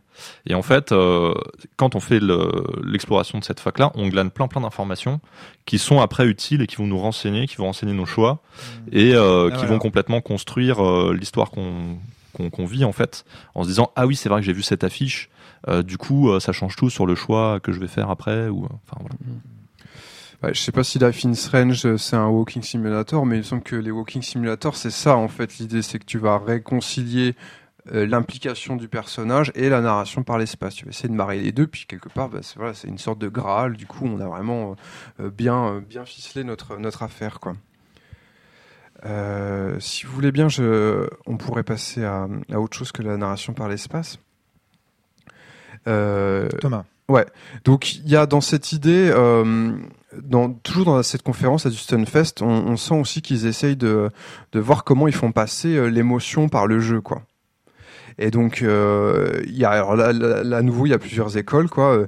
Euh, Il y en a qui passent uniquement par une émotion esthétique, c'est-à-dire que des super décors, de, la technologie, de l'imagerie, du support multimédia. En jeu de rôle on a ça aussi hein, avec avec l'avalanche de supports illustrés, de les playlists, tout ce que vous pouvez avoir quoi. Et euh, à ça va s'opposer l'émotion du récit, de dire que bah non en fait euh, ça sert à rien que le jeu soit magnifique si euh, derrière l'histoire est creuse quoi. Et bon je sais pas s'il y a grand chose à dire là-dessus. Un autre truc par contre qui m'intéresse beaucoup, c'est que est-ce que en fait il y avait une question qui a été posée, c'était que ok, on sait faire de, on sait faire du, euh, du narratif euh, avec euh, avec des jeux, notamment des jeux vidéo, mais d'autres. Mais est-ce que du fait de leur forme ludique, c'est pas avant tout des récits d'action en fait? Est-ce que le fait que ce soit des jeux, ça, ça condamnerait à ce que ce soit uniquement des récits d'action quoi? L'impératif d'action. L'impératif d'action, conférence. J'y étais. Étais, C'était moi qui l'animais, j'en ai chié. Et, et donc, euh, ça, c'est vraiment une question. C'est-à-dire que est-ce qu'on peut faire euh, eh ben, des jeux qui. Est-ce qu'on peut faire de la contemplation? Est-ce qu'on peut faire des, des choses qui soient anticlimatiques par le jeu quoi? Ouais. Eh ben, euh, Mais justement, tu dis oui, vas-y, Antoine, est-ce que tu as des exemples Peut-être. euh, Euh, alors j'ai dit oui, euh, en disant bah oui évidemment, mais j'ai pas d'exemple quand je prends le micro bien sûr. euh, euh, euh, si j'ai des j'ai des exemples, euh, j'ai un exemple, mais Alors, attends. Est-ce que tu veux Ouais. que je, je meuble en attendant que tu trouves ton exemple Non, c'est bon, c'est bon, C'est bon, mais en fait j'ai un exemple qui m'est venu parce que je réfléchissais à un contexte où est-ce que ça compte le le choix donc l'action de se dire je vais arrêter le la dynamique d'action, l'impératif d'action dans lequel je suis pour prendre un moment de contemplation. Tu vois, des jeux qui sont quand même des jeux d'action, mais où tu as des l'envie ou l'opportunité de, de s'arrêter et de d'observer, de Bah déjà ça, ça semble euh, une euh, comment une euh, quelque chose qui est qui est recherché dans beaucoup euh, de, de médias narratifs, c'est de toute façon alterner les creux et les pleins quoi. Les moments d'action, les moments de lutte, les moments de rapidité éventuellement, et puis les moments de frein, les moments d'introspection, les moments de contemplation. Euh, mais après la question qu'on peut se poser, euh, c'est est-ce qu'on peut faire un jeu qui soit tout euh, sans sans action en fait. Voilà. Est-ce que est-ce qu'il y a des peut faire une récits histoire sans action? C'est la question que je me pose. Ouais. hein. Oui, Ouais, aussi, c'est- aussi, c'est- même. ça, c'est Oui, qui est intéressant. le, ouais. le Ouais. jeu, euh, le jeu très bien euh, Ouais. nous pousse à faire des actions. Donc on, on- il n'y aurait pas du coup d'histoire reliée à un jeu euh, sans une- un impératif d'action. Mais y a-t-il seulement une histoire sans action quoi? C'est c'est pas du tout sûr. hein. Bah, Ah. Bartleby, par exemple, euh, avec ce, ce clerc de notaire qui refuse d'aller au travail, qui euh, si, euh, petit à petit refuse de faire la moindre action. Euh, c'est un exemple euh, Ouais, un extrême, hein, mais- euh, mais en fait, euh, je sais pas, euh, quartier le manga, quartier lointain, euh, qui est purement l'histoire d'un gars qui se trimballe dans son quartier puis qui se rappelle son passé. euh, c'est que des petites tranches de Il y a un paquet d'actions dans, dans, dans ça en termes de en termes de, de, de questionnement, de Mm. machin, c'est pas des actions au sens, au sens Mm. physique, au sens qu'il utilise un Ouais, flingue. ce que tu qui- veux dire, c'est ça nécessiterait oui. qu'on révise aussi ce qu'on ce qu'on met derrière le terme action. Bah oui, c'est en ça. fait.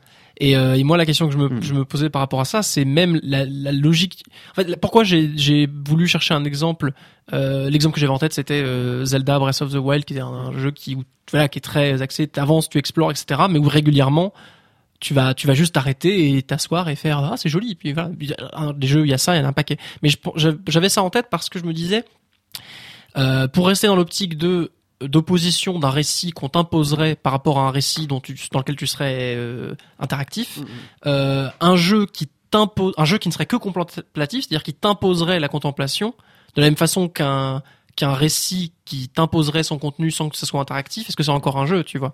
Euh, Pour ça que je pense que la contemplation, c'est forcément une action dans la mesure où c'est le choix de contempler ou l'action de contempler par en opposition à autre chose. Ce que je veux dire?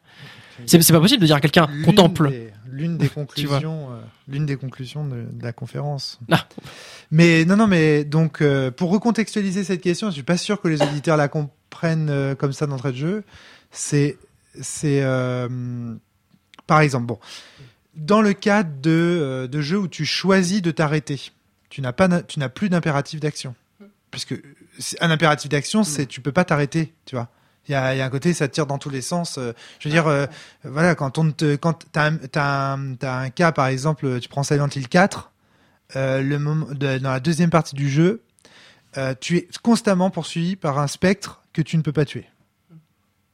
T'as un impératif d'action qui est, qui est, voilà, qui est, qui est clair et net. Tu ne peux que courir, que fuir en permanence. Voilà. Alors là, la contemplation, mon cul. hein. Alors là, tu la, tu la prends pas. Il n'y a pas de contemplation. La contemplation, elle existe pour celui qui te regarde te faire défoncer par le spectre toutes les cinq minutes. hein. Et euh, enfin voilà, non mais je vois, je vois pas, tu vois. Donc je trouve que la question, elle est quand même valable. Dans un jeu dans lequel tu as un impératif d'action, l'expérience de contemplation est-elle possible? Pour moi, la réponse elle est non. Hmm. Clairement non. Bah moi, la seule si, chose qui si impératif d'action entendu en- au sens de tu dois agir, ça veut dire que tu ne peux pas contempler, sauf si tu es la personne qui regarde l'autre agir, mais qui n'agit pas. Il y a une, diff- il y a quand même une, pour moi, il y a quand même une, et on peut pas dire que contempler c'est agir. Ça, c'est Antoine. Non, c'est pas ce que j'ai dit. facile. Ça. Non, je dis que c'était un, un- c'est quand même un choix ou une, Oui. ou une démarche ou une attitude. Ouais. euh, La contemplation, c'est un regard actif sur le monde. Oui, voilà. Ça, je suis d'accord, je suis, je suis d'accord avec toi. Mm. Mais tu vois, le, l'impératif d'action dont parlait Yann Chevière dans l'intitulé de sa conférence, Mhm. je pense qu'il était beaucoup plus fort que uniquement euh, ce, ce- le, le fait d'avoir un, un regard actif. Tu vois. Alors oui, mais du coup, ce qui m'embête, c'est que euh, la, la, la façon, dont, alors c'est peut-être moi quand je l'écoutais, mais la façon dont la question était formulée, il y avait, il y avait une espèce de côté. Est-ce que c'est seulement possible de contempler euh, Ça disait, ça, je l'ai pas compris comme dans les jeux spécifiques qui sont une sous-catégorie où tu as des impératifs d'action. Est-ce que là tu peux contempler? Je l'ai plus compris que est-ce que dans dans les jeux en général euh, où il y a des impératifs d'action, tu peux contempler? J'avais l'impression que ça s'entendait que l'impératif d'action c'était quelque chose de de propre au jeu, d'inévitable, alors que si on le prend dans ce sens-là, et je suis d'accord, c'est pas du tout le cas. Donc il y a une espèce de faux, euh, de faux impossible de se dire oh là là quand même on peut pas contempler parce que le jeu c'est fait que d'action. Et là c'est une vision caricaturale de euh, le jeu c'est que euh, c'est que de un rythme effréné, alors que non, en vrai en jeu même il y a des jeux qui, qui cherchent à te mettre de la pression en- comme comme l'exemple que t'as donné Romaric, mais mais le nombre de jeux où t'es jamais en impératif d'action, c'est c'est même Hmm. alors, à ce moment-là, il y a, un, il y a un, un faux challenge ou un faux, faux problème, euh, ou un problème exagéré, je trouve. Thomas, où est-ce que tu voulais en venir avec euh, cette euh, Bah, je pense que le mieux c'est de, c'est en fait de contredire justement, comme comme, comme tu l'as fait Antoine, de contredire cette euh, cette idée. euh, euh, si tu prends un jeu comme Happy Together par exemple. Alors, les personnages, après Happy Together est un cas limite. Je trouve pas contemplation à 100% parce que les personnages ont un objectif, ils ont une quête, ils ont quand même quelque chose à accomplir, quoi. Mais on sent qu'on a le temps. euh, De toute façon, c'est précisé que la quête, elle sera pas faite durant euh, le scénario. C'est juste, c'est un, un, un cheminement. Ils sont sur ce cheminement-là, quoi. Je donc- renvoie au podcast qu'on a enregistré sur le sujet. parce Et, tout est fait pour qu'on, importante. voilà, tout est fait pour qu'on s'arrête, pour observer et tout, et puis pour euh, apprécier l'instant plutôt que de que justement essayer d'accomplir les objectifs du personnage. Et notamment la notion, je pense que dans Happy Together, la notion de défendre son personnage, elle est pas tout à fait euh, pertinente en fait. Je renvoie au podcast. Ouais, si, je trouve que. Bon, après, c'est un Tu- autre débat, T'as mais. très bien décrit ça, en tout cas, Valentin, Ouais. dans le podcast euh, sur The Happy Together. Donc, euh, je renvoie à ce Ouais, podcast. bien sûr, euh, voilà. plus. Euh, il me semble qu'un jeu comme Journey, il y a pas le, le défi ludique du jeu est quasiment minime. Hein. Enfin, je, pa- je parle sous les contrôles des plus euh, des, des, des plus gamers que moi. Euh, Je sais pas, journée, t'as trouvé ça difficile, Valentin? Euh, par, Moi, endroit, pas ouais. joué, donc. euh, Par endroit, moi j'ai trouvé ça. Il y a, il y a des petits challenges Ouais. de temps en temps. Mais est-ce que quand il y a des challenges, on arrête de contempler? Ah non, justement, c'est l'inverse dans Journey parce que souvent le challenge consiste à savoir trouver son chemin, j'ai trouvé. Ouais, il y a ça aussi. Donc du Vous coup, c'est été- justement ouais. les moments où t'es perdu, où tu contemples le plus. Donc c'est quand il y a du challenge, paradoxalement, que tu contemples le plus. C'est ça. qui C'est est pour ça que je trouve ça quand même ouais, donc du coup c'est ça. intéressant parce que quand même finalement, on peut- parce qu'on pourrait se dire, si on veut un jeu vraiment contemplatif, en fait, faut qu'on dégage tous les défis ludiques. Et là, l'exemple nous dit qu'en fait, les défis ludiques sont faits pour que tu contemples. Donc euh, on peut on peut rester avec Bah quelque oui. chose qui soit ludifié et avoir quand même de la contemplation. Quoi, il y a un game design de la contemplation qui est Oui, possible. mais attention quoi. là, on ne parle plus d'impératif d'action, là, on parle de challenge. C'est bien différent. Oui, oui. Ouais. Mais surtout, c'est aussi une sûr. question de. Enfin, c'est assez. euh, euh, se dire ah je vais faire un jeu sur la contemplation alors on va juste contempler tout le temps euh, point barre c'est assez c'est il y a besoin il y a besoin de contraste il y a besoin de rythme Eh, il y en justement. Il y en a. bah oui Dans la conférence, il y a des jeux qui sont cités. euh, je crois il y a un jeu dans lequel tu t'es juste, tu, tu peux juste contrôler la, une caméra euh, qui. tra- En fait, il y a une grand. Je crois que c'est le, le jeu, c'est tu suis une grand-mère qui va au cimetière sur la tombe de quelqu'un et Mhm. tu, tu contrôles juste la caméra qui regarde. enfin, je sais plus. Il y a, il y a un exemple un peu limite comme ça, quoi. euh, mais bon. Il y a un impératif. la- L'action, la seule action, je crois que c'est pouvoir diriger la caméra. Et encore, je suis même pas sûr. Je crois que c'est une histoire de point de vue. Bon, bref. Ex- euh, mais en tout cas, c'est il y a des cas limites euh, sur ces sujets qui sont abordés dans la Bon, voilà, c'était un cas limite où, enfin, plus tu vas vers la contemplation, euh, c'est possible, mais après, au moment, est-ce que c'est pas juste une expérience de réalité virtuelle? Et puis on peut se demander effectivement si c'est toujours un jeu, quoi. Euh, voilà, c'est des, c'est des cas limites intéressants. Et euh, une chose qui était euh, importante, que j'avais, j'avais senti qui, qui pointait dans la narration, c'était cette idée de, de penser, euh, je pense à la fois, à la fois le jeu, mais aussi le récit, comme étant séparé en fait du média dont c'était le support. et, et notamment euh, et, euh, et là du coup euh, En fait, tu donnes un exemple. Je, je ouais pas ce que ça en fait co- de penser par univers en fait par monde monde de et en fait un monde tu peux euh, du coup euh, on pourrait on pourrait dire qu'un monde en fait c'est quelque chose qui fait jeu et qui fait récit et, euh, et ça c'est quelque chose que tu peux le monde de Warhammer, quel que soit le média, par exemple, littérature, jeux vidéo, voilà, jeux de rôle. Voilà. Et donc du coup, euh, le l'approche transmédia en fait euh, fait que le, le jeu et le récit euh, s'extirpent de, de- de- des supports, de, des- des supports précis que pourrait être le jeu vidéo, le, le jeu de rôle et tout. Hmm, D'accord. Et, et ça, ce qui est intéressant, c'est qu'après, en fait, tu vas concevoir ton univers support agnostique. Et après, tu vas en refaire une, Support agnostique, ça veut dire quoi? Eh ben, euh, transmédia, quoi. Un univers transmédia, c'est-à-dire qui est, qui, est, qui, est, qui est conçu sans réfléchir. Ça commence à se faire pas mal euh, au Japon, notamment. Ouais. Ils commencent par, ils commencent par créer un univers, et après, ils vont le décliner en jeu vidéo, en manga. Genre Pokémon, tu vois.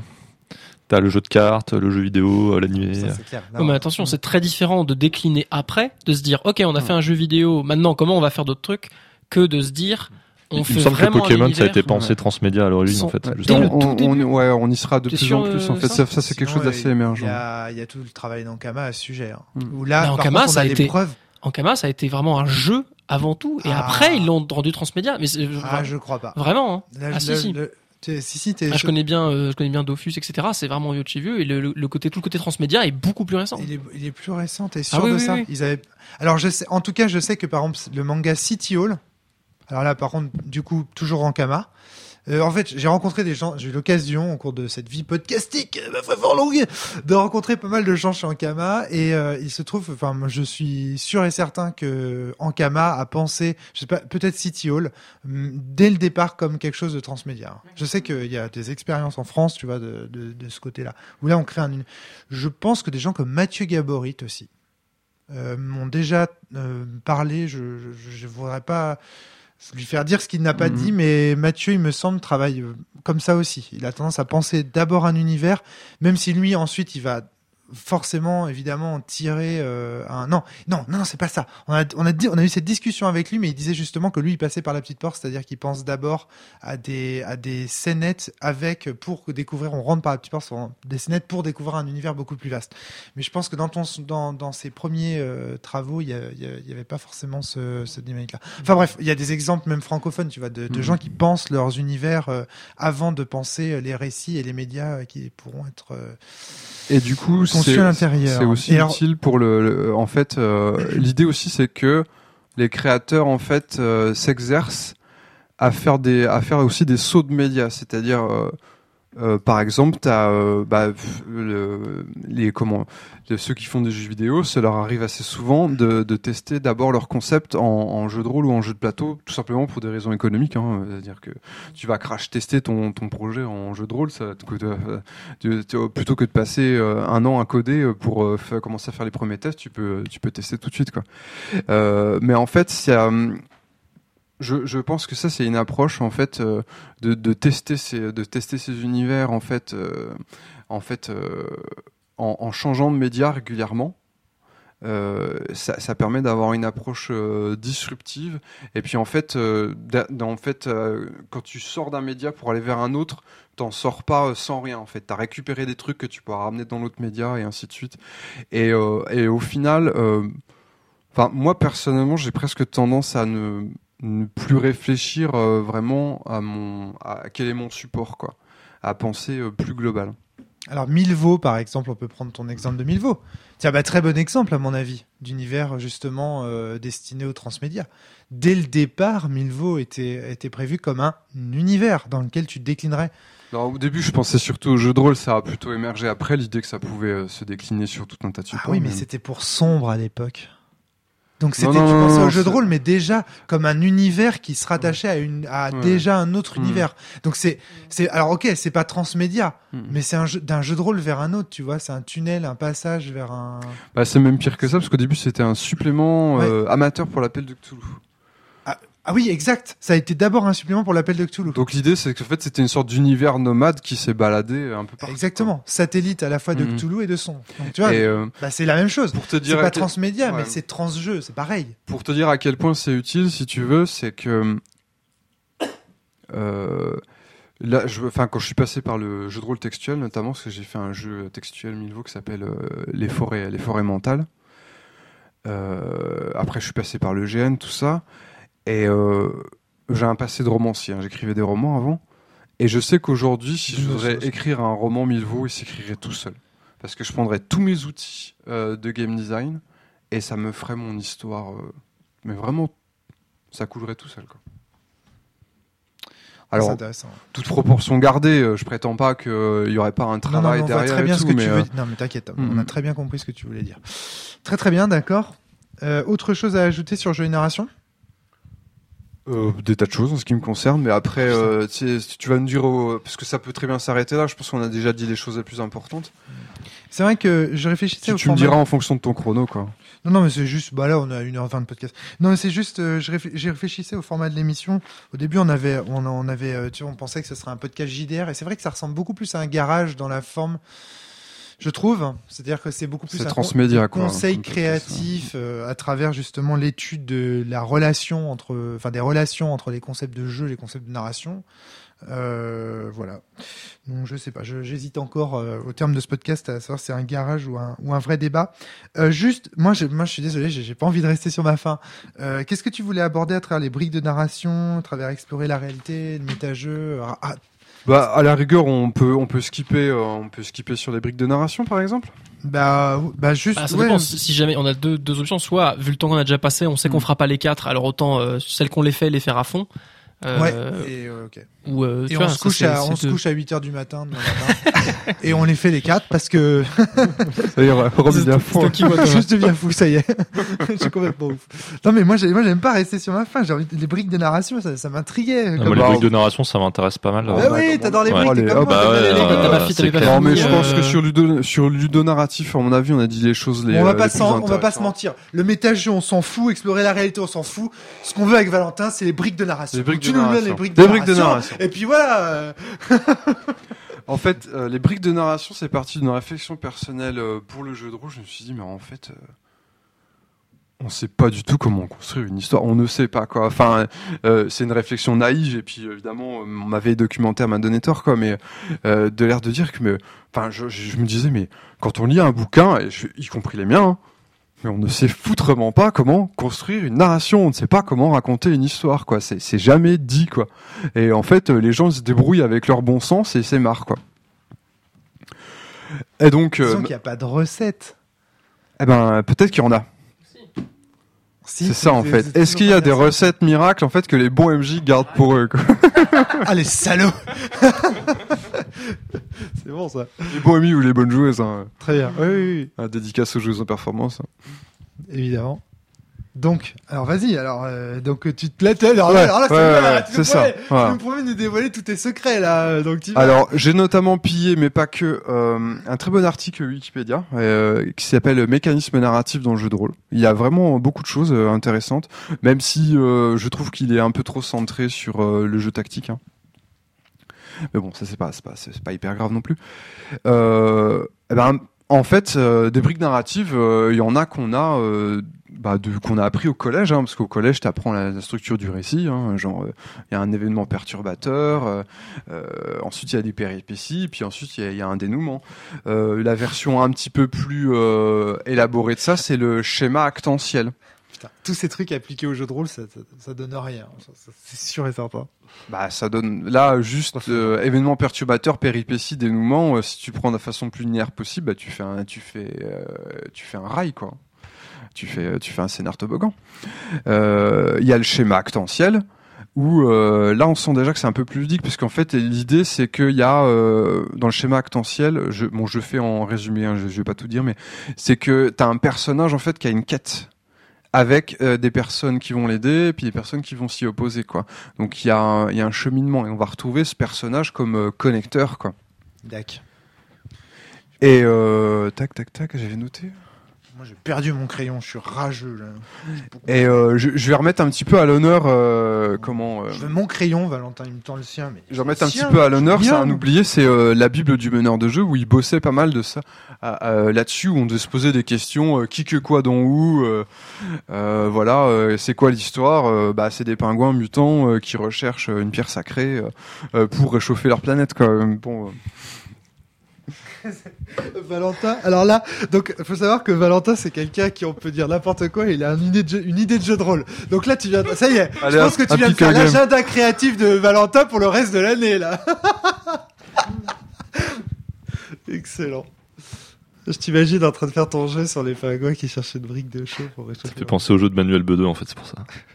Les petits jeux, euh, il, fait plein de petits jeux courts. euh, Il fait des ateliers sur les petits jeux. Euh, Et ça donne des trucs comme ça, parfois. C'est très très bien. Excellent. Où est-ce qu'on peut retrouver ces ateliers Vas-y. Euh, alors là, euh, je Euh, je sur saurais pas trop dire. euh, bah, il, les- il, les, il les donne hein, des ateliers pour euh, justement créer des jeux de rôle courts. Ouais. Avec une méthodologie euh, qui est vraiment très sympa. Je saurais pas trop dire où est-ce qu'on peut retrouver ça. D'accord, par contre. Euh, moi, j'avais noté une petite méthode toute personnelle, c'était euh, décor et figurant, c'est la même chose. C'est-à-dire euh, considérer que les décors et les PNJ, euh, c'est la même chose, c'est des fonctions. C'est-à-dire que tu dois avant tout t'intéresser sur euh, c'est quoi la fonction de, Dans, de dans quel média quoi. tu te places là quand tu donnes ce conseil? Bah, jeu de rôle, mais enfin, c'est valable pour. euh, En fait, non, c'est valable pour tout, quoi. Et euh, il y a des trucs un peu plus élaborés, comme par exemple la table périodique des éléments narratifs. C'est sur euh, TV Tropes. Donc, tu as une table périodique avec en fait plein de c'est très- plein d'items narratifs. euh, ça va ça va aller de situations. euh, ça, par exemple, par exemple, il y a le. Tu vas trouver des items comme le MacGuffin, c'est l'objet qu'on euh, qu'on essaye de que le, que le que le personnage essaie de retrouver euh, par euh, ou alors euh, tu vas avoir des ty- tu vas avoir des typologies de personnages comme euh, le Jerkas c'est euh, Cartman dans euh, oui, oui. faut- voilà, c'est le, le ça se Jerkas, c'est un personnage qui est odieux et que et tout le monde que tout le monde devrait détester et puis assez mystérieusement, il reste quand même intégré dans le groupe quoi. Voilà, et puis il y a plein d'archétypes comme ça. euh. Et t'as des archétypes de situations, de coups de théâtre, euh, t'as des clichés qui sont donnés. Enfin, la table périodique, c'est assez rigolo. Donc, tu te fais, tu, tu vas cliquer sur trois quatre trucs, euh, t'as le table, la table périodique des éléments, puis t'as as ton scénario. Quoi. D'accord. Ok. c'est excellent. sur des outils qui pensent à un peu dans le temps, euh, il y a les, euh, bah, les trames narratives euh, à répétition. Par exemple, euh, je vais prendre une série télé euh, très grand public, mais l'avantage c'est que sa trame narrative est ultra visible. C'est la série télé Castle, avec ce que j'appelle la cascade de suspects. C'est-à-dire que grosso modo, il y a un crime. Ils vont voir une première personne qui euh, au courant de rien, tout ça, puis qui leur dit euh, qui les mène en fait vers un premier suspect. Ils interrogent un premier suspect qui s'avère euh, être innocent, mais qui leur dit non mais euh, allez plutôt chercher des, des poux dans la tête euh, à suspect numéro 2, voir suspect numéro 2. À nouveau, euh, il est innocent, il renvoie vers suspect numéro 3. Et puis euh, au final, grâce à suspect numéro 3, il se rend compte que le coupable, c'est le gars qu'ils ont croisé à la photocopieuse au tout début, puis qu'il avait dit qu'il savait rien, qu'il était au courant de rien. quoi. Et puis il fait un interrogatoire avec ce type. Et euh, il le cuisine et systématiquement ils disent eh le, ah, systématiquement les gars disent mais non mais vous pouvez rien prouver ou je suis innocent et tout euh. et puis euh, systématiquement euh, l'héroïne lui dit non mais si c'est vous d'ailleurs on a trouvé dans votre casier euh, la drogue tout ça machin euh, scène donc euh, en fait elle déballe des preuves qui n'ont jamais été vues avant dans l'histoire quoi. Et c'est toujours comme ça à l'exception de bah, en fait les fillers les épisodes de remplissage c'est toujours cette la même structure. Et donc t'as euh, les euh, les trois quatre euh, épisodes de l'arc qui constituent l'arc narratif de la série, eux ils vont euh, casser ces, structu- ces, ces structures pour se concentrer un peu plus sur l'histoire du héros notamment, puis avec des, des rebondissements qui qui vont un peu casser cette cascade de suspects. Et puis des fois aussi tu as des fillers qui vont volontairement tricher en fait avec la structure de cascade de suspects. Tu te rends compte qu'en fait le gars de la photocopieuse mais il avait rien fait. Mon Dieu, ça fait penser à Scooby-Doo un peu ce que tu décris là. C'est-à-dire où tu regardes toujours le même épisode, mais le décor est différent. c'est tout. Ah, mais ce qu'il faut savoir, c'est qu'il y a énormément de séries Oui, oui, bien euh, sûr. qui utilisent ces- cette trame-là, euh, pas forcément de façon aussi visible que là. Castle, c'est un cas d'école parce que tu, c'est transparent et donc euh, c'est utile pour, euh, c'est un cas, des, voilà, c'est un- c'est utile pour étudier.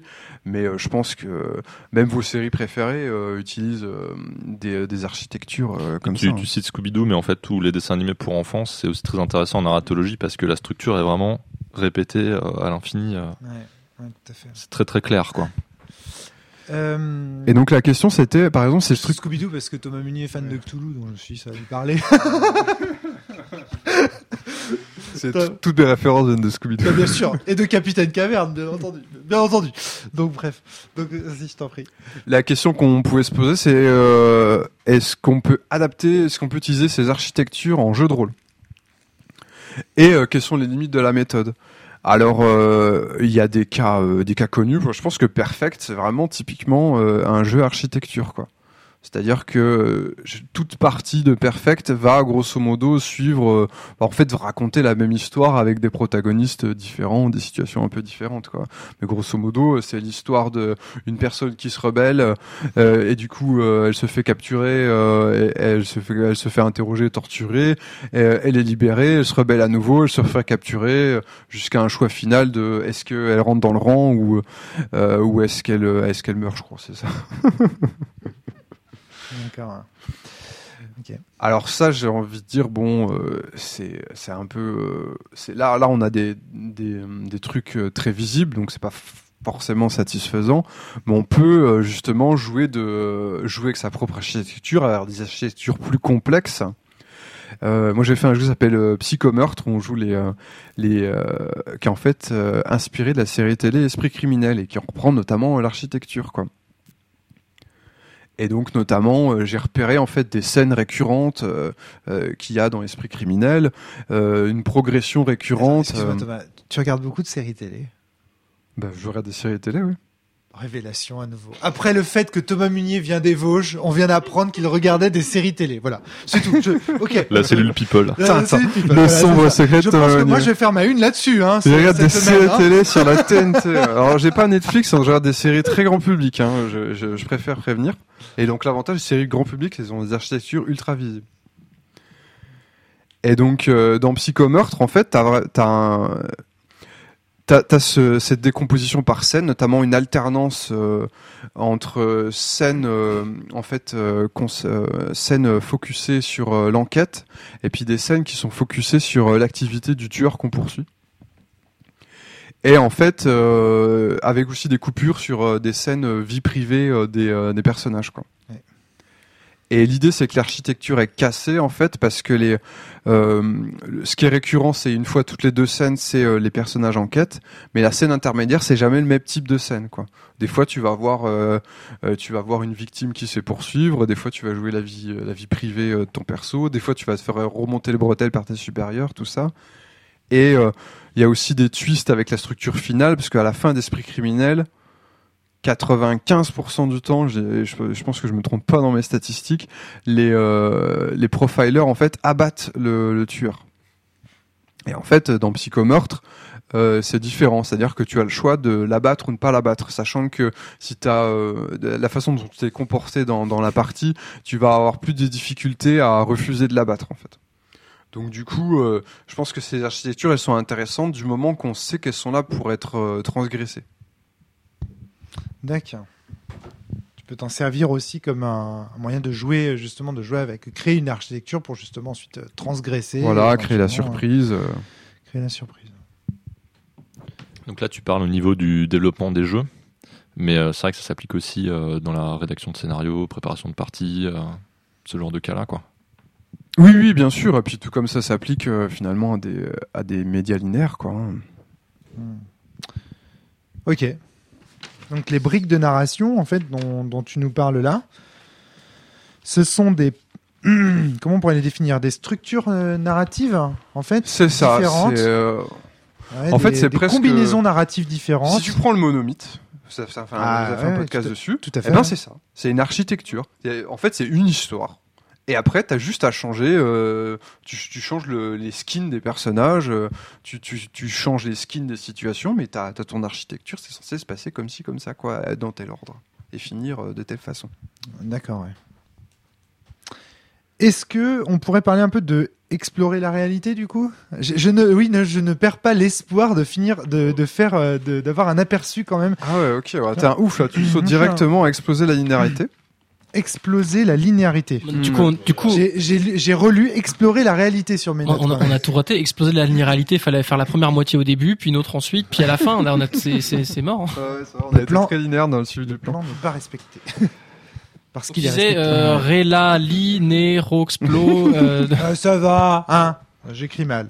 Voilà, donc c'était effectivement exploser la linéarité. Bah, pour faire ma transition, si tu veux, euh, quand on est sur les briques narratives, bon, si tu m'as laissé un peu plus de temps, j'aurais peut-être euh, pu nuancer, mais on, on est euh, du coup sur des choses qui vont te permettre de faire à la fois du jeu et du récit linéaire, quoi, des, des choses un peu couloirs, quoi.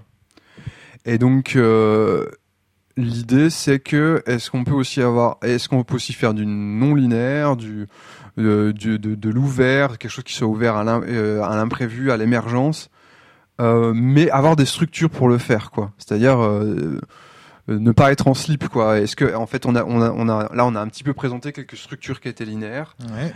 Est-ce qu'on peut avoir des structures non linéaires, quoi? Bon, attends, attends, attends, attends, attends. Excuse-moi, Thomas, je, je- je- c'est ce qui fait la linéarité d'une structure. Ce n'est pas la structure, c'est sa répétition. Parce qu'on n'a pas conscience qu'une structure est Hmm. linéaire tant qu'on ne l'a pas vécu une, une fois. Ouais, puis c'est aussi euh, pour prendre le pour le prendre le cas des jeux, c'est quand même, euh, je pense, le fait euh, est-ce que ton parcours est prévu à l'avance? Si t'as qu'un seul parcours possible, c'est linéaire avant même que t'aies commencé à jouer, quoi. Bah, typiquement, si tu fais Laurent Express, voilà, c'est linéaire, quoi. Euh, C'est prévu pour que tu euh, tu sois dans un couloir et et le gameplay, il est juste à l'intérieur du couloir, quoi. D'accord. La, donc, Donc, si tu veux, les, les, ce qu'on a présenté dans les briques, dans les briques narratives, c'était Ouais. essentiellement des outils pour pouvoir faire des, euh, des scénarios toboggans, quoi. c'est marrant que tu parles de linéarité. J'aurais, perdu- j'aurais parlé de déterminé. C'est pas tout à fait la même chose. Parce que.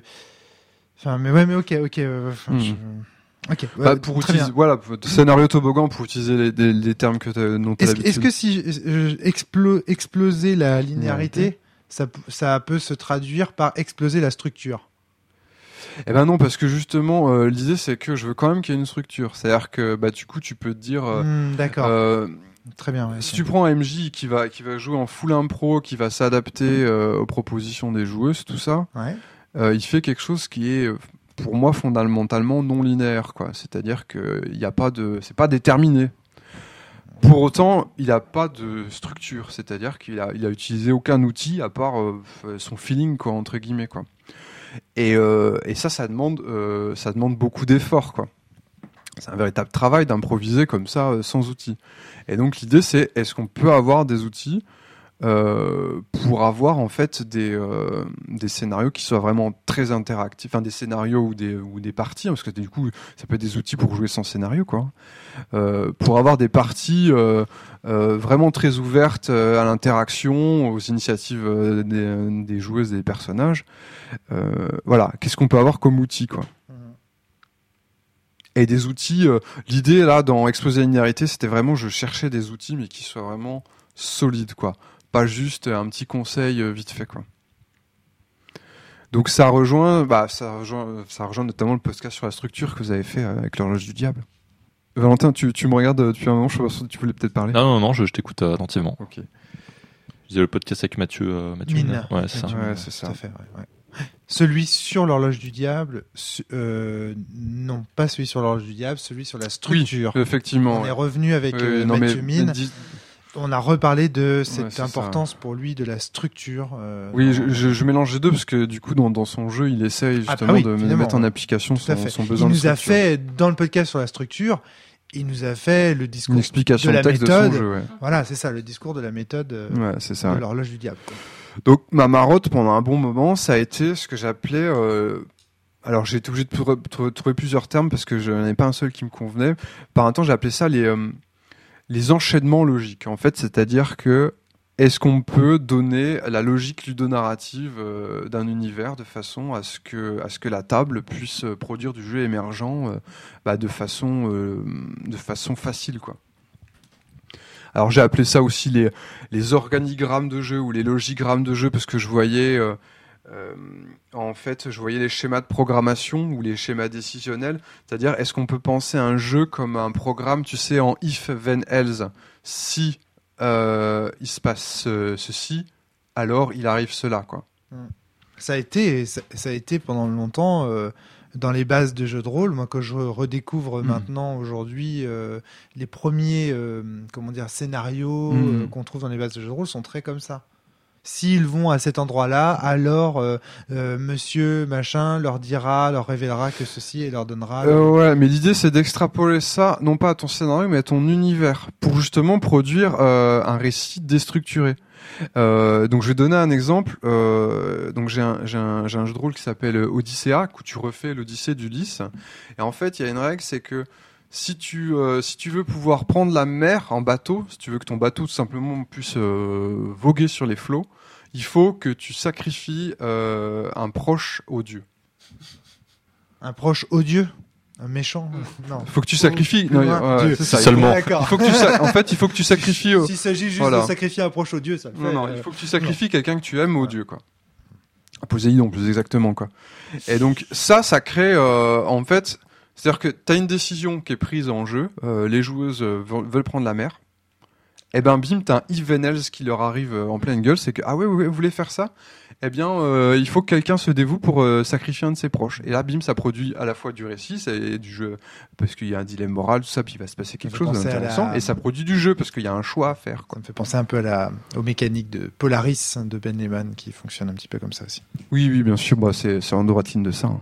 Ouais, C'est-à-dire que dans Polaris, la grosse différence, c'est que euh, là, c'est le dans Polaris, c'est le joueur qui va construire une, euh, un élément euh, sur place. Ouais. Parce que là, ce que tu dis, c'est que l'univers lui-même, il a plein de briques. C'est ça. Et en fait, quand on va commencer à appuyer sur une brique, ça va enclencher des événements Ouais, qui vont nous faire appuyer sur une autre brique qui vont. Ouais. Les, en donc fait, là, on a une dans, structure. dans Odyssea, les Evenals, ils sont encodés dans l'univers, tandis que Polaris, il te demande de coder, en fait.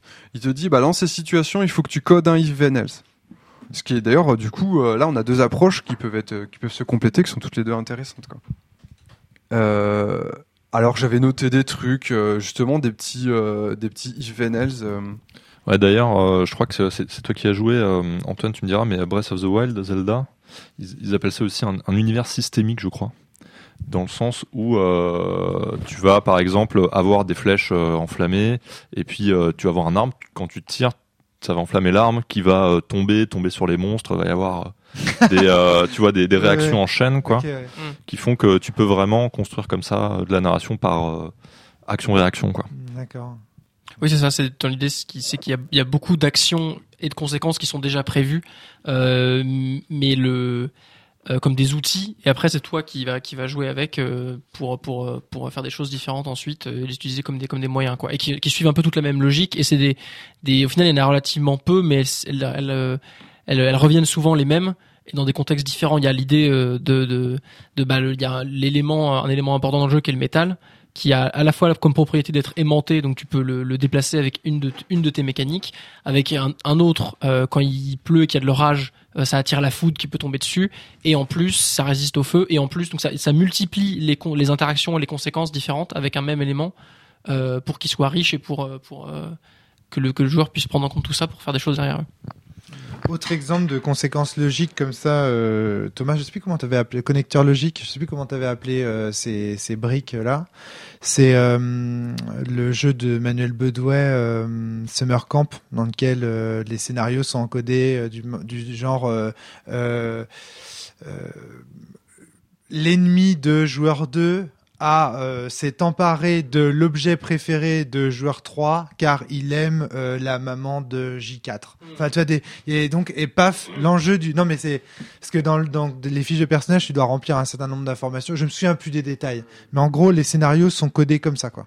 Et donc du coup là, on a affaire à des structures narratives qui sont a priori et qui dépendent en fait des, de, de, de ce que les joueurs ont mis et en fait t'as juste à combler les trous en fait euh, tu vois donc ça va donner euh, enfin bon bref. On a donné plein d'exemples dans le dans le podcast sur euh, Summer Camp. Donc je vous invite à le réécouter si vous voulez avoir un- une bonne illustration de ce que ça peut donner. En tout cas, c'est un- c'est une bonne méthode. Ouais. Donc l'idée c'était d'avoir un schéma logique ou un schéma décisionnel ou, ou des fois je, des fois je parle de boussole logique et il Boussole faut logique. pas que ça recouvre uniquement des UVNL. Le UVNL c'est un seul outil en Ouais, fait de ça. ce de ce schéma de cette boussole.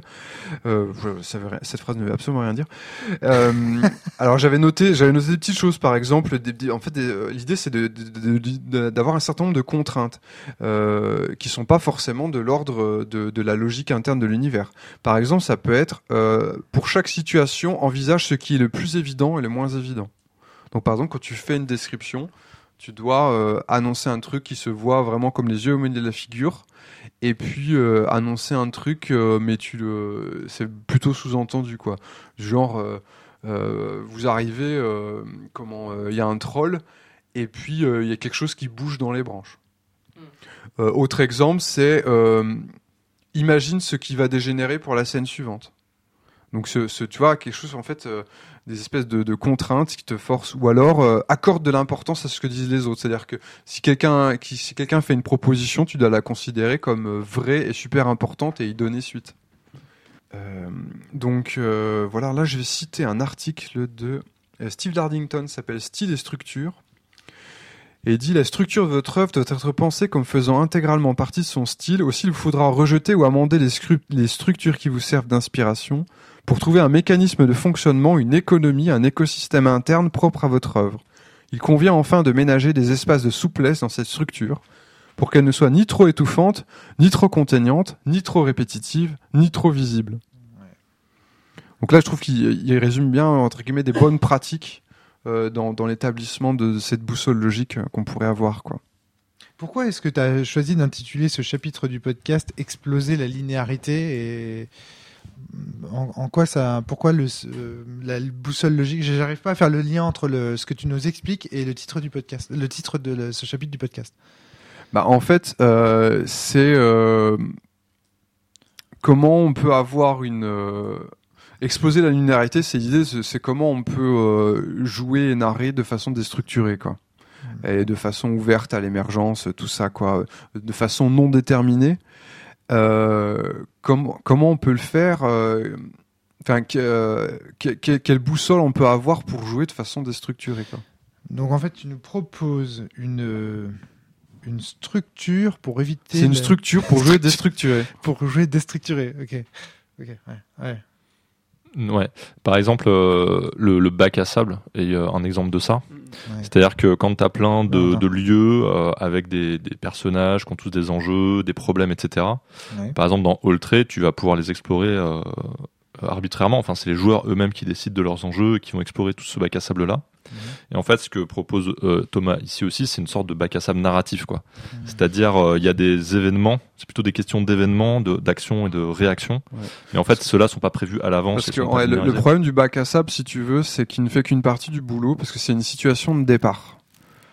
Euh, donc elle est bien, elle est ouverte, elle est déstructurée cette situation de départ. Mais du coup, moi, je veux savoir comment ça avance dans le temps, en fait. Qu'est-ce qui se passe, en fait, euh, en fonction des réactions des joueuses. euh, comment je dois, en fait, euh, comment je dois faire agir mes PNJ. ou, Oui, En bref, oui, bien sûr c'est ça, c'est vraiment comment on fait pour avancer dans le temps quand on n'a pas de, bah, justement, quand on n'a pas de scénario couloir, quoi. Et comment le faire sans, euh, entre guillemets, sans réfléchir?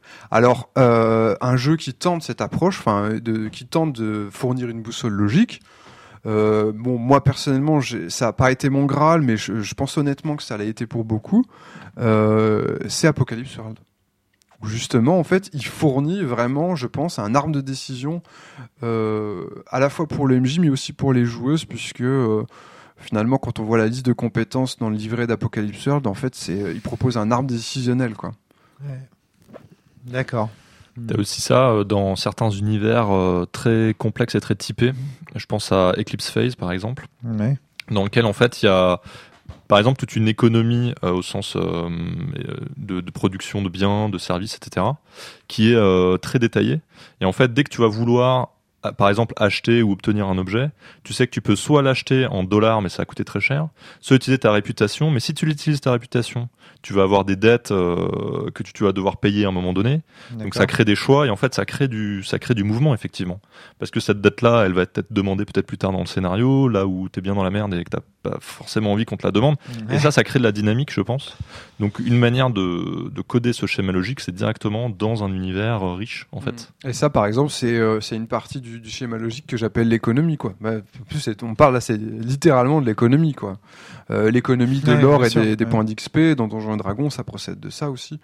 Et, euh, et en fait, là où c'est riche, c'est quand t'as, je pense que Eclipse est complètement là-dedans, c'est qu'en fait, quand t'as plusieurs économies qui se, qui se répondent et tout, euh, et qu'il y a des euh, différents aspects, et donc c'est vrai que tu fais le moindre truc dans le jeu, bah, ça déclenche des conséquences que tu vas devoir gérer. Ouais, d'accord. Ok, je comprends mieux le titre. Du... En fait, c'est parce qu'il faut pas comprendre la linéarité comme la structure justement. J'ai fait une incompréhension dès le départ, en fait, dès le début. Ouais. C'est qu'en fait, euh, ouais, tu, tu, c'est vraiment casser la structure toboggan d'une manière générale. Structure temporelle, on pourrait dire, en fait. La structure temporelle. ouais. De casser l'idée qu'il faudrait aller justement. Structure temporelle unique. Euh, C'est ça, une structure temporelle. Casser l'idée de euh, ce fameux schéma typique qu'on nous répète. De bah ouais, il y a, y a un- un- une situation initiale, un événement perturbateur. Ce que tu as très bien décrit au début. Ouais. parce que je comprends, je commence à, à mieux comprendre ça. ce que tu veux faire. Ma boussole logique aussi, elle doit, euh, elle doit inclure la gestion du rythme. Parce que là, pour le moment, je vous ai décrit en fait des choses qui nous permettent de prendre des décisions en fait. Mais je veux aussi que ça gère le rythme. Et donc on a, euh, on a des jeux euh, des fois qui sont euh, très structurés dans le sens où ils sont très forts pour produire du jeu et de la fiction, mais qui omettent cette cette question du rythme. Par exemple, Frédéric Sintès, il avait écrit un, article qui s'appelle Le syndrome orphelin du tout conflit. C'était une première version des cordes sensibles. Il y avait que des conflits en fait. Pendant le tour d'un personnage, il y avait forcément un conflit. Donc du coup, c'est bien, il avait sa structure qui permettait de, de faire du jeu émergent parce que c'était vraiment encadré là-dessus. Mais en fait, c'était frénétique. Il se passait, il- en fait, on était tout le temps, tout le temps en conflit. Un jeu de frénétique syntaxe. Excellent. Et donc, euh, ce qu'il a amené en fait à, euh, à euh, rajouter en fait dans sa, dans, dans, comment, dans son architecture de jeu, le fait qu'en fait, entre chaque scène de conflit, il y avait une scène euh, d'introspection. Et donc du coup, euh, finalement, ça la, du coup, la- dans la boussole logique de, de- des corps sensibles, il a rajouté cette gestion du rythme là, quoi. C'est-à-dire dans les cordes sensibles, en plus, oui, hein, tu choisis hein, au début si tu veux une scène de conflit ou une scène euh, d'introspection, je crois. Ouais, c'est ça. Ouais, donc c'est pas c'est pas tant euh, une boussole logique que ça que le, le joueur lui-même qui, en fonction de ce qu'il a envie, euh, choisit euh, une des deux scènes. Quoi. Euh, Il me semble. hein. ah oui, peut-être bien, ouais. Hmm. Oui, oui, oui. Enfin, je peux Après- te garantir que Mm. quand on choisit euh, de faire une pause, euh, en fait, euh, les conflits sont derrière. hein. Voilà, Donc, alors je, vais prendre- je- je vais te prendre un autre exemple. euh, ça, il y a plein plein de jeux qui le font. Je pense à Café Nord, mais euh, il y en a plein d'autres. Dans Café Nord, en fait, euh, si tu veux récupérer euh, des points de vie, il faut que tu passes du temps euh, avec un de tes proches. Voilà. Et donc du coup, euh, dans l'économie du jeu, en fait, euh, l'introspection, les phases d'introspection sont inscrites dans l'économie du jeu, quoi. Euh, et donc le jeu ne dit pas, on va, c'est, vrai que c'est du coup, c'est pas une architecture hyper visible du genre, on fait une scène de conflit suivie d'une scène d'introspection. On sait pas trop à quel moment ça va arriver, mais on sait que ça va arriver. Il y a forcément un moment où le personnage il va être à court de PV, donc il faut, il faut qu'il aille voir Nancy, la serveuse à qui il se confie régulièrement, pour récupérer des PV, quoi. Il y a, je trouve quelque chose de euh, que je trouve à titre personnel très élégant en fait dans cette histoire de hum, de logigramme ou de voilà de boussole logique, c'est que euh, ça permet de créer du jeu de manière euh, très organique, très euh, très automatique et euh, sans avoir à quasiment rien préparer quelque part. C'est-à-dire c'est comme un plateau de jeu narratif Tu dois bien connaître ta boussole. voilà, il faut, il faut bien logique, connaître le- le- l'univers et euh, les éléments euh, qui sont actionnables en fait et qui vont être euh, utilisés dans le schéma. Mais finalement, après, il n'y a plus qu'à lancer les joueurs dedans. Et euh, comme un billard, euh, c'est ça, ça va rebondir. Et directement, tu vois, et on sort finalement de cet impératif de euh, schéma euh, linéaire euh, où il faudrait faire faire quelque chose aux joueurs. Ils n'ont plus qu'à interagir avec cet objet-là qui est le jeu et qui lui-même produit euh, de la narration, quoi. D'accord, ouais. Euh, alors il y avait aussi sur euh, sur le rythme, et, et je dirais qu'on peut aussi Thomas. parler de la gestion du rythme. Un truc assez lié, c'est la gestion de l'implication. Il y a Olivier Carrera qui avait fait au colloque euh, engagement et, et résistance là. Il avait fait euh, une conférence euh, où il parlait, de- il disait que dans le jeu de rôle c'était des engagements faibles, c'est-à-dire que structurellement euh, dans le jeu de rôle, t'étais jamais euh, très engagé. C'est-à-dire que il y avait des gros moments de flottement parce qu'on est à l'auberge ou parce qu'on va acheter de l'équipement et il se passe rien de bien palpitant, euh, parce qu'il y a énormément de moments méta, euh, euh, parce qu'il n'y a pas du tout d'immersion entre passe-moi les chips et puis le téléphone qui sonne et tout. Et pour Olivier Carrera, son propos, c'était que structurellement, le jeu de rôle, c'était quelque chose de mou en fait entre guillemets quoi, où il se passait. Il se- il- en fait, il se passait des trucs, mais à un rythme euh, pépère, quoi. Et euh, les joueuses, en plus, psychologiquement, étaient pas fortement engagées dans l'activité, quoi. Euh, alors, je, moi, j'étais, en- enfin, personnellement, bah, cette pratique, elle est ok. Mais je pense que c'est pas structurel du média jeu de rôle. C'est certains types de jeux de rôle et qu'en fait, qu'on peut avoir justement des, des systèmes qui soient qui soient faits pour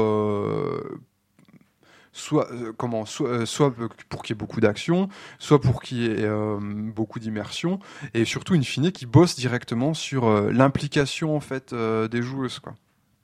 Ça, ça peut se faire par par divers procédés quoi. euh, que ça soit euh, bah, les impliquer avec des systèmes de co-création. Si, si les joueuses ont participé au world building, elles sont plus impliquées dans ce qui se passe. À faire du character center, du jeu centré sur le personnage, donc tu vas impliquer les personnages dans les enjeux. Euh, un truc tout bête, mais euh, les points d'immersion négatifs à sens, c'est un système en fait qui est censé euh, maximiser ton engagement. Puis il y a pas mal de choses dans ce sens qui sont faites euh, Ouais. autour de l'engagement des joueuses, Ah quoi. oui, Euh, tout à fait. avec les intercénars, il y a t'as quand même une relation importante sur toute la table est censée, enfin le, le jeu s'arrête, enfin le, le, jeu déborde beaucoup de la séance et tout. Tu as les J'allais dire, atel- le jeu s'arrête jamais. Voilà. T'as pas tort. t'as les ateliers en jeu de rôle, en GN. Euh, t'as jeu. les jeux, les, euh, les jeux où, te- où tu te joues toi-même sont faits pour que tu sois impliqué. Alors je sais pas où il en est, mais euh, Simon Lee, euh, il avait, euh, il avait dans l'idée, je sais pas s'il a fait dans Damé ou si c'était un projet qu'il a pas mené à bout. Euh, Peut-être que tu peux nous en dire à plus, Valentin, mais notamment de moné- monétiser l'implication, enfin que tu pouvais au moins, euh, à minima, euh, montrer ton implication par des jetons, des choses comme ça, quoi. Je crois qu'il y a des signes gestuels euh, dans Dané. Je sais pas s'il y en a au sujet de l'implication. Mais euh, en tout cas, les signes gestuels sont une euh, manière de gérer son, son implication. Bah, Dans toutes les mécaniques type prosopopée avec des jetons euh, ou libreté quand tu pioches de la bile noire, tu sais pour mentionner que ton personnage là, il en a bien à la casquette. Déjà à partir du moment où tu tu mécanises le fait de juste de verbaliser son implication, tu commences déjà à l'inscrire dans, dans une, euh, tu commences déjà en fait à, à émuler l'implication. À partir du moment où tu demandes aux personnes de, de, de s'auto-jauger en termes d'implication, quoi. Ok. L- Tu voulais parler du méta-jeu aussi? Euh, bah ouais, si tu veux, on va qu'à finir en beauté avec ça. Bah moi ça m'intéresse particulièrement le méta-jeu. J'avoue que c'est Tout ça fait der- partie des Ouais, choses tout dernier truc sur la sur la boussole logique. Bien sûr, bien sûr. Je te laisse euh, Euh, conclure. Je pense un jeu, il doit penser à à trois choses qui pour moi sont vraiment cruciales. Euh, c'est l'interactivité. Donc voilà, il faut que ce soit interactif, c'est-à-dire que les, les personnages peuvent vraiment, les, les choix des personnages ont des conséquences. Les personnages peuvent agir sur le monde. Les personnages ou les joueurs? Les joueuses, pardon. Les- Dont on- dont Alors, les, joueuses peuvent agir sur le monde, mais par l'intermédiaire de leur personnage. Pour moi, l'interactivité, c'est par le biais du personnage. Dans le jeu de rôle? Dans le jeu de rôle. Mm. Mais après, du coup, euh, c'est transposable en jeu vidéo et même en, tu vois, même en même en fiction linéaire. Par exemple, le fait que Indiana Jones dans l'Arche perdue, en réalité, euh, il n'est que témoin de ce qui se passe. Eh ben, euh, on peut lire un certain message, mais on peut aussi lire une une, une erreur en fait. Il y a un problème de, de scénarisation, quoi. Euh, tu peux quand tu te rends compte que Indiana Jones il sert à rien dans le film.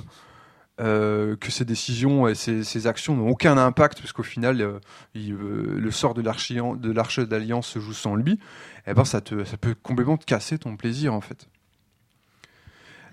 Donc en fait, c'est-à-dire que même dans les médias linéaires, il faut faudrait que le personnage en fait ait une réelle agentivité en fait, qu'il soit agent de, de ce qui se passe quoi.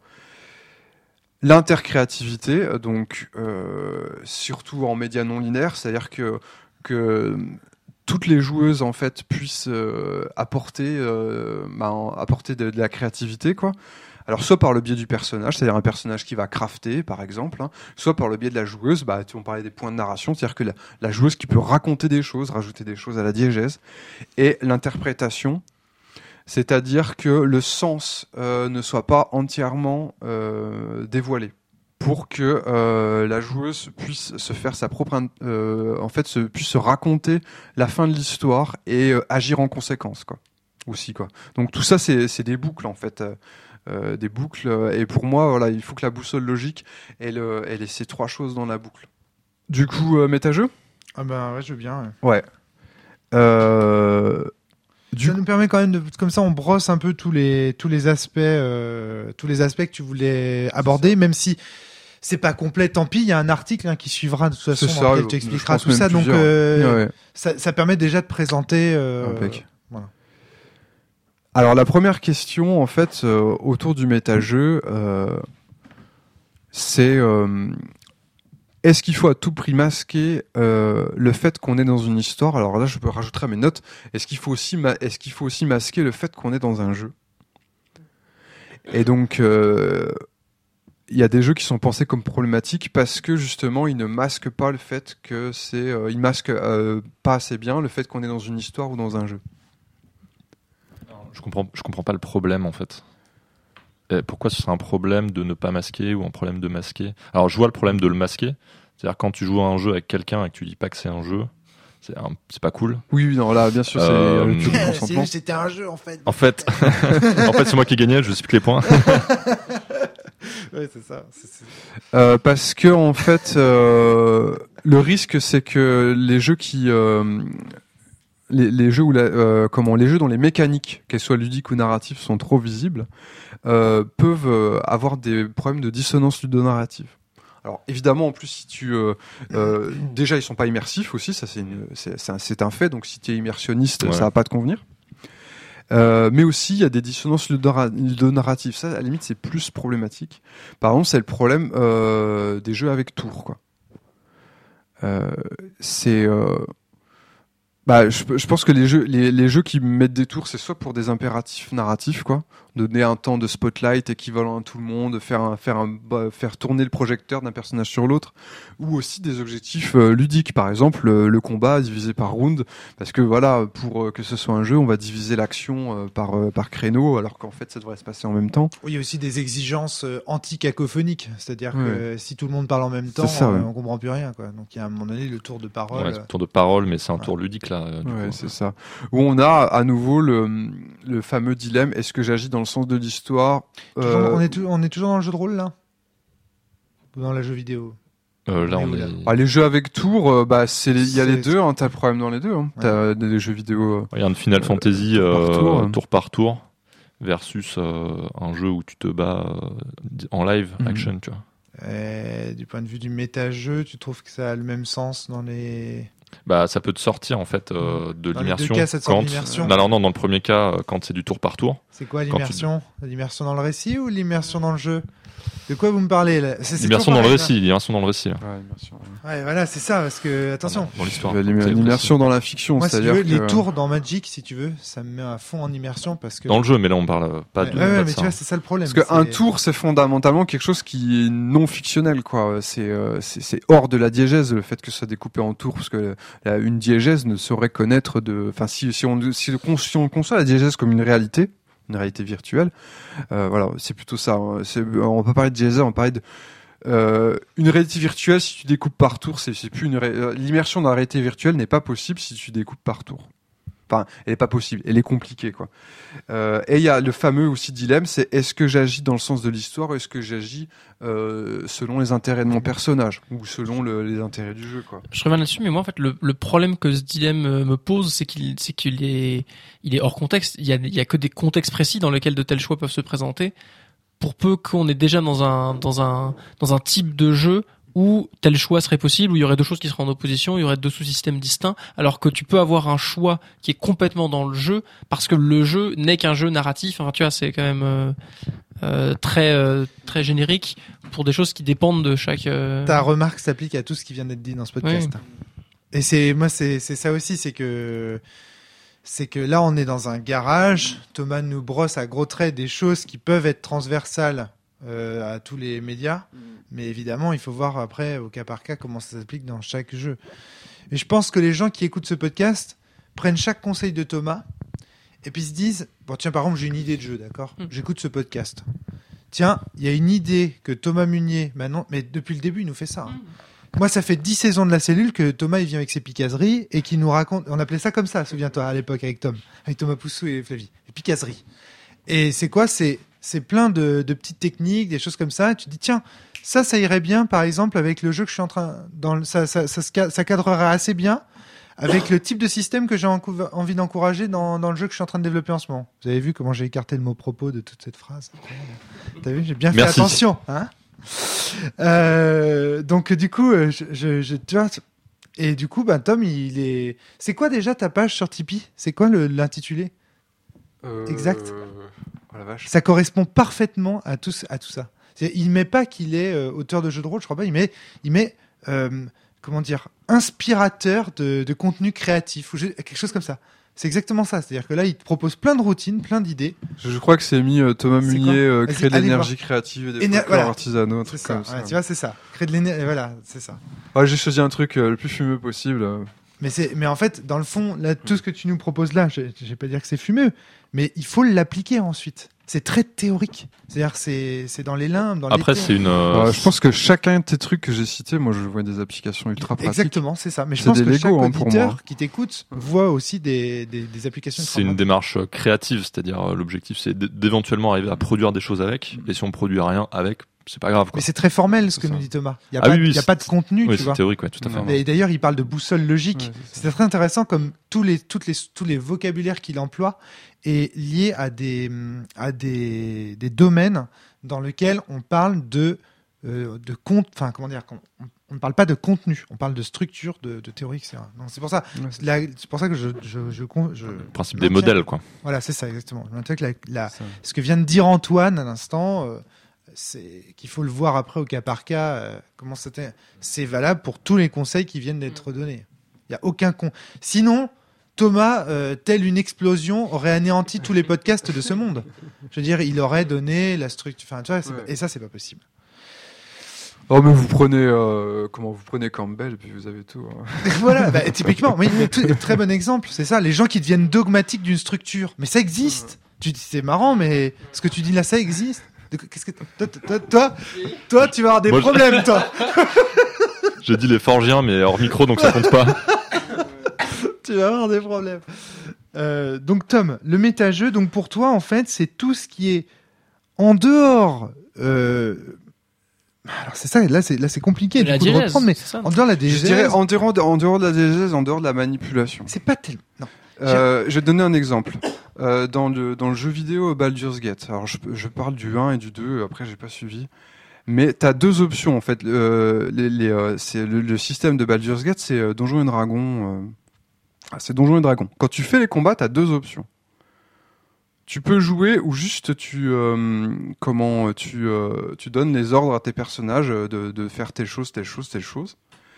Et tu peux euh, et c'est en c'est en temps réel. Donc euh, si tu euh, si pendant 30 secondes avant de donner un ordre à ton mage, bah, pendant 30 secondes, il fait rien et il peut se prendre des coups au passage quoi. Ou alors euh, tu peux euh, demander à jouer au tour par tour. Comme dans une partie de Donjons et Dragons. Et de même que tu peux euh, t'as aussi le choix entre euh, voir les jets de dés et pas voir les jets de dés. C'est-à-dire que si tu vois pas les jets de dés, bah, ton personnage euh, ton personnage il donne un coup euh, il rate son coup et tu sais pas tu sais pas que si, si c'est parce qu'il a fait euh, un sur son s'il a fait un échec critique ou si c'est parce que le gars en face il avait une super classe d'armure et tout et en fait le game feel ça a rien à voir entre si tu si justement c'est selon les options que tu prends quoi donc en fait le fait de si, si je joue en tour par tour et qu'en plus je te montre les résultats des jets de dés, ça t'envoie un gros message. Et regarde, t'es dans un jeu. Tandis que si je mets tout ça en invisible, et, quelque part, c'est ce que la plus aujourd'hui, c'est ce que tous les jeux vidéo, ont, enfin la plupart des jeux vidéo ont choisi de faire, quoi. World of Warcraft, en fait, euh, le système derrière, c'est juste un donjon et dragon hyper compliqué, quoi. Alors, encore que WoW, il y a quand même, euh, euh, il y a quand même un, jeu de transparence parce que notamment, tu, connais le nombre de dégâts que tu que tu fais. Ils se sont, ils ont fait, alors ils ont fait la narration par la mécanique dans WoW parce que quand tu fais des dégâts, c'est ça chiffre par 100, par 1000. Euh, c'est c'est le même choix qu'avait fait Anima Beyond Fantasy parce qu'en fait, on se dit si on va quand même montrer la mécanique parce qu'en fait, elle raconte quelque chose. Le fait qu'on fasse des dégâts qui sont des multiples de 100 ou de 1000, ça montre que, eh, vas-y, regarde comment c'est trop badass, quoi. Et euh, si le fait d'afficher les dégâts, finalement, tu dis, c'est bizarre, c'est une information qui est extra digétique, qui est en dehors de la réalité virtuelle, qui est pas immersive, mais en fait, ça, euh, utilise quand même la grammaire, euh, la grammaire ludique pour me raconter quelque chose. Et donc finalement, en fait, ça renforce quand même mon ressenti. En fait, j'ai envie de dire, euh, dans n'importe quel jeu, enfin non, dans n'importe quelle activité, on se rejoint pour faire un truc. Malheureusement, pour faire ce truc, la plupart du temps, il y a des conditions de possibilité de l'existence de ce truc. Par exemple, pour enregistrer ce podcast, bah, il faut acheter des micros, il faut acheter la table de mixage, euh, il faut avoir mangé, il faut etc. Le méta-jeu, si je te comprends bien, c'est tout ce que je viens de citer là. Avoir des micros, avoir une table de mixage, avoir mangé, c'est chiant. hein. C'est une contrainte, tu vois. C'est relou, quoi. Et euh, ce qui est cool, en fait, pourquoi on s'est rejoint là? Pour discuter, avoir des discussions, tu vois, sur le jeu de rôle, dans le fond. Puis le podcast, même le podcast, c'est un peu chiant finalement. On préférerait les avoir off pour pouvoir dire de la saloperie sur les forgiens sans que ce soit répété, n'est-ce pas Valentin hein? Donc finalement, donc tout ce qui est de l'ordre du méta-jeu, si j'entends ta définition, c'est toutes ces, conditions de possibilité d'existence de l'activité qu'on vient vraiment faire La logistique, Et qui l'aspect nous- la logistique, logistique. en plus, hein. et qui nous pourrissent la vie et qu'on voudrait bien, tu vois, quand tu dis rendre invisible, tu vois, les conditions de possibilité de l'existence du truc, c'est ça, c'est. Mais attention, Antoine. dans le contexte de ça, c'est qu'ils nous pourrissent la vie du point de vue de, de l'immersion dans le récit. Ouais, c'est ça. Là, c'est Euh, des et conseils. c'est des Ça, c'est conseils. C'est des conseils pour les immersionnistes. Hein, Oui. ouais, parce que- Antoine. Parce que il y a plein de choses en, en jeu vidéo qui sont pas euh, relous en soi ou désagréables ou des conditions existantes qui font partie du, du de ce qui se passe, de ce qui fait fonctionner le jeu, mais qui peuvent être qui peuvent être euh, contre-immersives euh, du point de vue de la narration uniquement. Et donc c'est que si jamais tu aurais aimé ou que si c'est le but de l'expérience que la narration soit là, que là ça devient relou et que ça devient un problème. C'est pas que les choses qui Oui, sont. après, il y a euh, tout ce qui est de l'ordre de la subjectivité. C'est-à-dire qu'il Oui, y a des mécaniques. euh, par exemple, je je enfin, tu guides une histoire donnée avec des chiffres, avec des cartes. Bah, les gens qui aiment bien les cartes, ils vont être contents qu'il y ait des cartes. Les gens qui aiment bien les chiffres, ils vont être contents qu'il y ait des chiffres. Et ça, malheureusement, bah, tu peux pas. Enfin, tu vois, je veux dire, euh, tu peux pas savoir. et Le mec, euh, bah, les cartes, ça va pas le déranger parce que lui, il a l'habitude des cartes. C'est dans son univers à lui, et donc du coup, il va pas les voir. Il va, pour lui, cette dimension-là va être invisible, et donc du coup, il va être pleinement dans l'expérience. Et euh, tu vois, les gens qui sont allergiques aux chiffres, les gens qui sont allergiques aux dés dans les jeux de rôle, c'est incroyable. Il y a plein de choses comme ça. Alors que pour d'autres, au contraire, les chiffres et les dés sont des conditions de possibilité de leur, de leur plaisir et de. de- bon, bref. Ouais, mais par rapport aux, exemples que tu donnais, c'est quand même pas la même chose pendant que tu joues à un jeu. Euh, qu'il y ait une panne d'électricité, que tu dois vite euh, te lever et brancher Oh, ton putain, machin sur ça, autre tu chose. bader, Non mais c'est pas c'est pas le, le même type de, de problème que euh, dans le jeu quand t'as un- quand t'as une, une pop-up qui te dit voulez-vous sauvegarder. Tu vois, c'est pas le même type de brisage d'immersion non plus. Tout à fait. Il y en a un que c'est les c'est les auteurs du les créateurs de trucs qui sont qui sont responsables et qui voilà. Voilà. Et donc il y a un méta-jeu choisi, puis il y a un méta-jeu. Ouais, voilà. ouais, ok. Imposé, on va dire. Bon, je sais pas comment dire. Alors, comme je sais pas trop le temps qu'on a, euh, je vais juste. euh, Il est infini le temps que tu as. Il si ne tu nous veux. reste plus du tout de temps. Mais après, c'est pas le problème. Si tu veux tout savoir, mon ordinateur me signale qu'il nous reste environ 48 000 heures de- d'enregistrement de, podcast, a priori. Donc, si tu Ah, veux, bah, il, est, ah, il est infini. Et quand t'auras fait ces 48 000 C'est heures, c'est là que t'arrêteras, que tu voudras régler sous Ah, la porte. exactement. Allez, au revoir, je m'en vais, je ferme le Tipeee. On ferme la. Non mais tu vois ce que je veux dire, c'est- si tu veux, il y a, du temps, hein, il y a pas de problème Tom. C'est juste que j'aimerais pas qu'on soit trop fatigué, qu'on finisse ça. ce podcast sans avoir fini d'aborder tous les trucs. En plus Ouais. c'est clair, là je trouve que ton plan il est bien, on comprend bien. Voilà. Alors, je. Alors si- dans l'articulation ouais, de la narration si- du jeu. Juste à, Comme- deux, à deux heures et demie de Ouais. podcast en moyenne, ça fait 19 200 podcasts. Hein, donc on est quand même on pas a le mal. temps, on a le temps. bon. Non mais j'ai dit un chiffre à Merci, la maître con. Capello. J'ai dit un chiffre à la con en plus, c'est pas du tout ce que mon ordinateur m'a dit. Il Alors- m'a dit que 300 heures et 26 non, 300 heures et 26 minutes très précises que je peux enregistrer encore. Voilà, je voulais tout savoir. Espace disque restant pour l'enregistrement. C'était la 300 pause méta. 26 minutes. Euh, C'est ça. Alors là, c'était Voilà, bien fait, contre voilà. Une pause méta. Alors à l'inverse, euh, je, pourrais dérouler hein, sur euh, sur dissimuler euh, dissimuler le méta, hein. Euh, mais juste avant, je vais je vais présenter en fait euh, l'école inverse, qui est l'école de la mise en abîme et le fait de au contraire montrer un maximum euh, la logistique pour jouer avec. Et euh, et je pense qu'il y a un, podcast qui est assez lumineux sur le sujet. C'est un podcast de Je Game moi non plus, euh, qui s'appelle euh, euh, briser le, comment le quatrième mur quand le jeu vidéo nous les brise. Et sous-titré le comment quand, le jeu vidéo nous les brise le quatrième mur est le troisième espace. Donc en fait il parle du, du jeu vidéo puis des moments où le jeu vidéo brise le quatrième mur. Et après bon il y a plusieurs exemples et en fait, il, euh, il donne euh, une euh, bon par exemple, je sais pas, euh, Psychomantis euh, dans Metal Gear Solid, c'est le Metal Gear Solid, c'est Voilà. typiquement le genre de jeu qui. donc c'est le ouais. boss qui en fait lit dans ton esprit, donc il anticipe tes coups, tu peux pas le battre et il te montre même parce qu'en fait il, il anticipe réellement tes coups puisqu'il a accès au code, hein, donc il sait ce que tu ce que tu fais.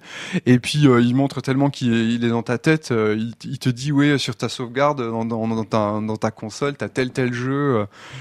Et euh, en fait la seule façon de le battre c'est de, enfin la meilleure façon de le battre que tu peux le battre à la régulière, mais c'est vraiment chaud, quoi. C'est si tu changes ta manette de port, en fait, et euh, bah, du coup, il arrive plus à lire dans ton esprit, donc là, tu peux le latter.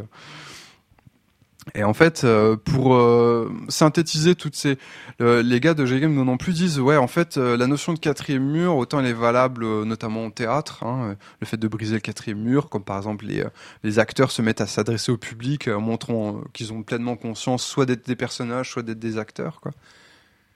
Il dit en jeu vidéo, on a besoin d'une autre expression, donc il propose l'expression de troisième espace. Et pour lui, le troisième espace, c'est l'espace entre la joueuse et le jeu, quoi. Et en fait, il montre en fait que le, le méta, euh, c'est en fait c'est ludique, c'est quelque chose que tu manipules, c'est quelque chose qui raconte une histoire.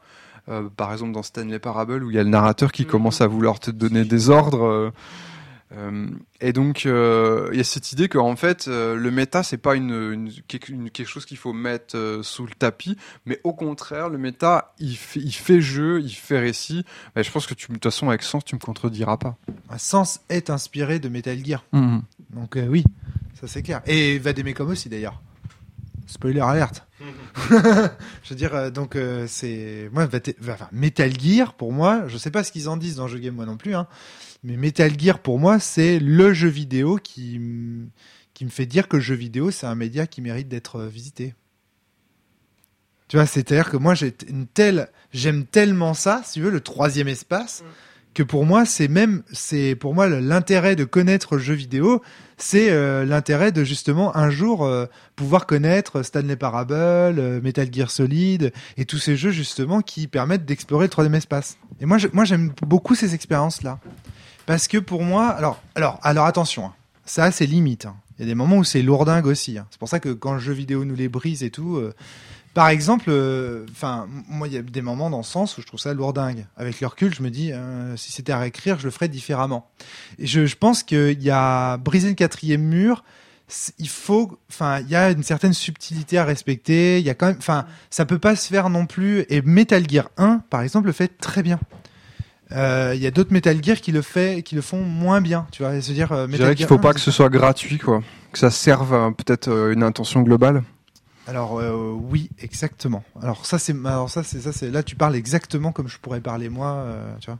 Il faut que ça serve le propos. Oh voilà, il faut que ça serve le, le- effectivement, il faut en tout cas que ça ait un- du sens dans le contexte euh, de l'expérience euh, qu'on est en, qu'on est en train de vivre. Parce que tu dis, si si jamais ça a pour but le méta en soi de construire une narration, cette narration au final fait quand même partie de la narration, de- du récit initial qu'il y avait, donc il faut quand même une cohérence. Voilà, c'est en train de. Alors du coup, Bah si oui. le méta devient le jeu, qu'est-ce Bah oui. qu'il y a- en fait, euh, Euh, et, complètement. Et c'est ce qui montre qu'ils n'étaient pas si séparés que ça à la base. et, euh, et du coup, ce qui est rigolo, c'est qu'en fait, après, t'as des jeux qui empilent ça, en fait. Non, mais en fait, moi, C'est-à-dire c'est que quand tu quand tu réintroduis quand, le- quand le méta t'en fait du jeu, bah du coup, tu peux faire du méta méta jeu. mais bien sûr. Non mais en Euh, fait, excuse-moi, hein, Ouais. mais en règle générale, ce que les gens appellent du méta, c'est la partie du jeu qu'ils aiment pas.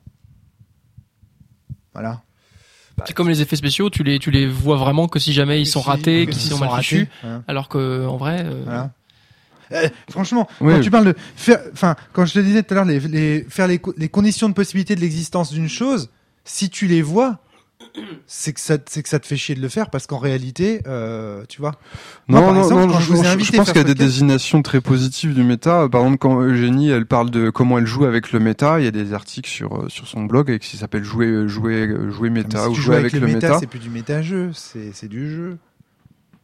Bah, il y a- c'est un élément du Non, jeu. le- l'idée, Oui, c'est- remarque, c'est presque sémantique. Si tu joues Oui, avec voilà. le, si tu joues avec le hors-jeu, C'est ça. ça. devient du jeu. ouais.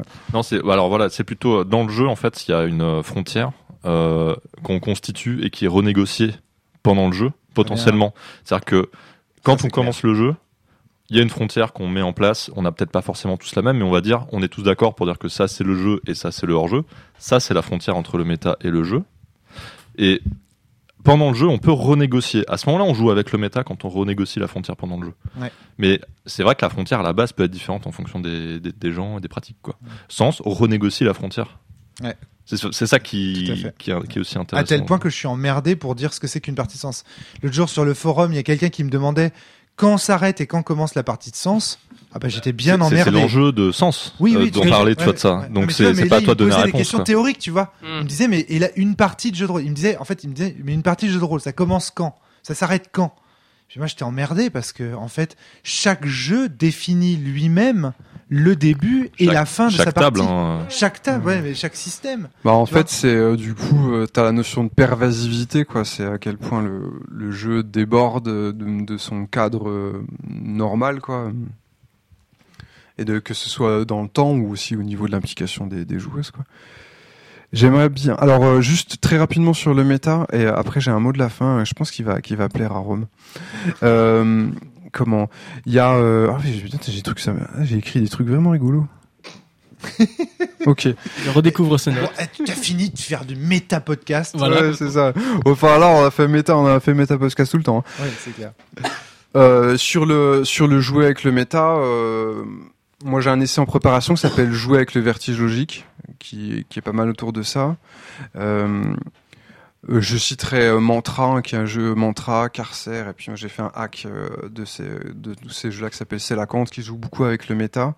Et puis évidemment, il y a le la conférence et, de Vivien Féasson, le jeu de rôle, un loisir métafictionnel par excellence Ouais, c'est clair. et son article sur l'humour méta également. Ouais.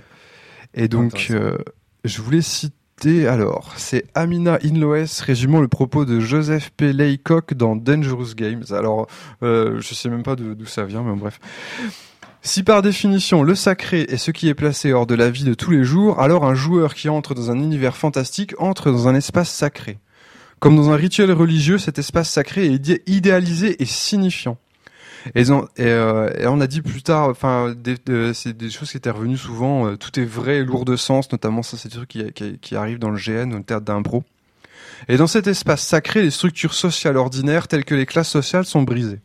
Les personnages existent pour un but, agissent pour une raison et transcendent leurs limitations terriennes pour devenir des héros. Bon, ça c'est une façon de voir le jeu. Le monde fantastique n'est pas seulement plus brillant et vivant, il est le royaume de la signification morale. Et donc, et il part dans, dans un triple. La modernisation de la science et de la guerre ont mené nombre de personnes vers une crise du sens. Et nombre de ceux qui tournent le dos à la religion traditionnelle recherchent tout de même un passé idéalisé et sacré, ainsi qu'un présent signifiant. Les mondes fantastiques apportent cela, même si imparfaitement, et ainsi semblent religieux. Ici peut-être réside la vraie peur qu'ils inspirent. Si un groupe d'adolescents peut s'asseoir ensemble et maintenir un monde idéalisé et sacralisé, alors qui peut dire que le christianisme, ou n'importe quelle autre religion, n'est pas une fantaisie massivement partagée qui consiste à vénérer des dieux issus de livres? Mais elle est géniale cette citation, je trouve. Enfin, je sais pas, mais moi, je. Elle est géniale et je suis vraiment désolé, je sais pas pourquoi, mais très vite je me suis bien pensé à Fatal pendant que tu la lisais. En me disant, Un monde idéalisé et sacralisé. vers le jeu de rôle avec ça en tête et là tu tombes sur Fatal et tu fais oh merde. Euh, Merde. Bien joué. T'as été mal aiguillé. tu m'étonnes. Oui, Ouais, non, mais elle est intéressante cette euh, cette citation. hein. Ouais, Puis ça me fait penser aussi à la tragédie de GJ237B, euh, bien évidemment sur le, le rapport de sacré euh, de la de la de la fiction, etc. Ça me fait passer à Fabien Invine, tout simplement. ça. Oui aussi. Donc euh, ouais.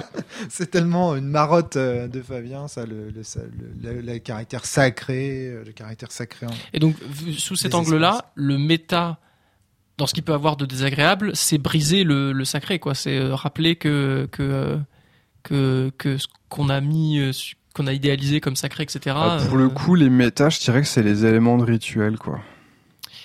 Euh, Bah non, oui, parce que euh, le rituel fait partie des gestes sacrés dans, le, dans les religions. Non, mais si tu veux, par exemple. euh, Et alors, le- Fabien pourrait te montrer en quoi justement l'e- l'existence même du rituel. Non, mais si tu euh, prends euh, l'ostensoir, par exemple, on agite un ostensoir qui fait de la, qui fait de la fumée et tout. euh, ça, c'est un élément de logistique en fait. Il est là pour euh, nous amener vers euh, un ressenti, euh, un ressenti de, de par exemple de l'immanence, de la présence de Dieu. Mais en fait, c'est juste la fumée de la fumée de, de l'ostensoir, l'encens, euh, l'encensoir, L'encensoir. l'encensoir. Et je confonds toujours ces deux mots. L'ostensoir, c'est pas mal. ça. Ouais. Euh, la fumée de l'encensoir n'est qu'un artefact méta pour nous amener vers un, un Alors, ressenti. Ça, en ça, fait. ça dépend. Il ça n'est dépend pas la présence divine dans les hein, entre Ouais, protestants et catholiques. Ouais, euh, je veux dire. euh, Ouais. Attends, attends, attends, attends, Vas-y, vas-y. Enfin, non, non, c'est, enfin, c'est, c'est juste que. C'est un enjeu. En fait, c'est le, le- c'est à chaque fois renégocié en fait. Mm. Tu vois. Euh, Est-ce que l'objet physique est euh, un artefact, tu vois, Mm. euh, utilisé effectivement euh, pour constituer le sacré Est-ce qu'il est mal nécessaire pour atteindre le sacré? En fait, ça, ça dépend vraiment. Et du, ça rejoint notre quoi. question. où On se demandait est-ce que qu'est-ce que du jeu, qu'est-ce que du méta-jeu en fait? Ouais, alors et tu et vois, c'est- c'est la réponse que à cette question n'est pas, c'est pas à nous de la donner en fait. C'est les, c'est les pratiques qui constituent la réponse à cette question en fait. Moi, par exemple, tu vois, quand je vais euh, à, la, à la messe, que j'entends l'encensoir euh, qu'il fait, que, Mm. que, le, que le prêtre fait comme ça, le mouvement. Euh, il se trouve qu'en ce moment, je vais beaucoup à la messe parce que je vais à plein d'enterrements. Euh, J'ai pas de ma faute. Donc, euh, du coup, en fait, on entend le bruit, le cliquetis de la chaîne qui résonne le long de ça. Il y a, en plus, il y a un côté rituel régulier, etc. L'odeur de l'encens, etc. On, on renoue avec des vieilles traditions chamaniques, ancestrales et compagnie. Je peux te jurer que ça, ça reste dans le cadre du sacré. Non, moi, ce que je trouve vraiment pas sacré, c'est le moment où il y a la petite vieille qui passe avec son petit chapeau, avec ses petites monnaies là, et qui te demande de payer. euh, ça, J'allais- je trouve ça pas J'allais sacré. demander si ça c'est méta ou Ça, pas. c'est euh, méta. Ça, c'est derrière. Je complètement veux bien méta. Rome lui donner Ça, un point fait- d'immersion Bah, négative. exactement, exactement. C'est ce que je me dis à chaque fois. J'ai dit mais, mais t'as rien compris. D'autant plus que le, le- d'autant plus que le Christ, euh, il lui dirait bon ok tu me donnes ton chapeau, j'irai le rendre à César. Théoriquement, enfin tu vois, il y a un côté en Ah, mais, plus mais, mais ça, tu vois, ça dépend parce que dans les églises aux US, par exemple, ça c'est euh, Oui, c'est ultra bien. important, tu Je vois. Au contraire. Mais tu vois, d'où la définition du le méta, c'est ce qui nous fait chier nous, tu vois. Moi, moi, tu vois, bon, bah, les- on va dire que le, le- le- la dimension argent dans le dans le côté spirituel, c'est vraiment quelque chose que je trouve contre-immersif, tandis que d'autres, effectivement, trouveront au contraire que l'argent, c'est une récompense de, du bon du bon pêche, du bon En fait, du bon Toi, prieur. tu définis le méta comme euh, ce qui te fait chier parce qu'en Ah ouais. fait, ce qui t'intéresse toi, Ouais. c'est de ne pas être dans le méta. Mais en fait, on peut complètement jouer avec la frontière méta non méta et qui fait ce truc-là en particulier, tu vois. Ouais. Ah, ça, c'est ça, c'est ça, c'est- ça, c'est parfaitement vrai. ouais. Bah, tout comme je sais que. Après, je, je, je reste dans le cadre de la définition que nous a offert Thomas comme Mhm. ces structures qu'on n'a pas envie de voir et Ouais. qu'il faut rendre invisibles. Comme je suis, moi personnellement, comme j'ai tendance à, à faire de plus en plus euh, du game design immersionniste, ma marotte du moment, on va dire, quoi, euh, après avoir fait des choses plus méta. Euh, J'adore prendre des éléments qui sont à l'habitude du méta-jeu et en fait les, remettre euh, dans la diégèse. Quoi. Euh, par exemple, dans Inflorenza Minima, au départ, première version du jeu, quand tu... en fait, quand tu voulais accomplir quelque chose d'important, le MJ euh, te, eh bien, te, te, te, te, demandait de, de payer un prix. quoi. Ça, c'était méta, en fait. C'était une règle, c'était un système de résolution. Et en fait, dans la deuxième version d'Inflorenza Minima, c'est mis mais en fait, quand tu veux accomplir quelque chose d'important, tu vas forcément payer le prix cher. C'est la loi du destin. En fait, c'est l'univers qui le veut, quoi. Et bon, il y a plein de. Je, je pourrais vous donner plein d'exemples, mais on n'a pas toute la sûr, nuit. bien sûr, bien sûr. Très bien. Et donc, euh, ta conclusion, c'était cette lecture sur le sacré? Bah ouais, je trouve ça assez badass comme J'ai conclusion. envie de dire, j'ai envie de dire Amen.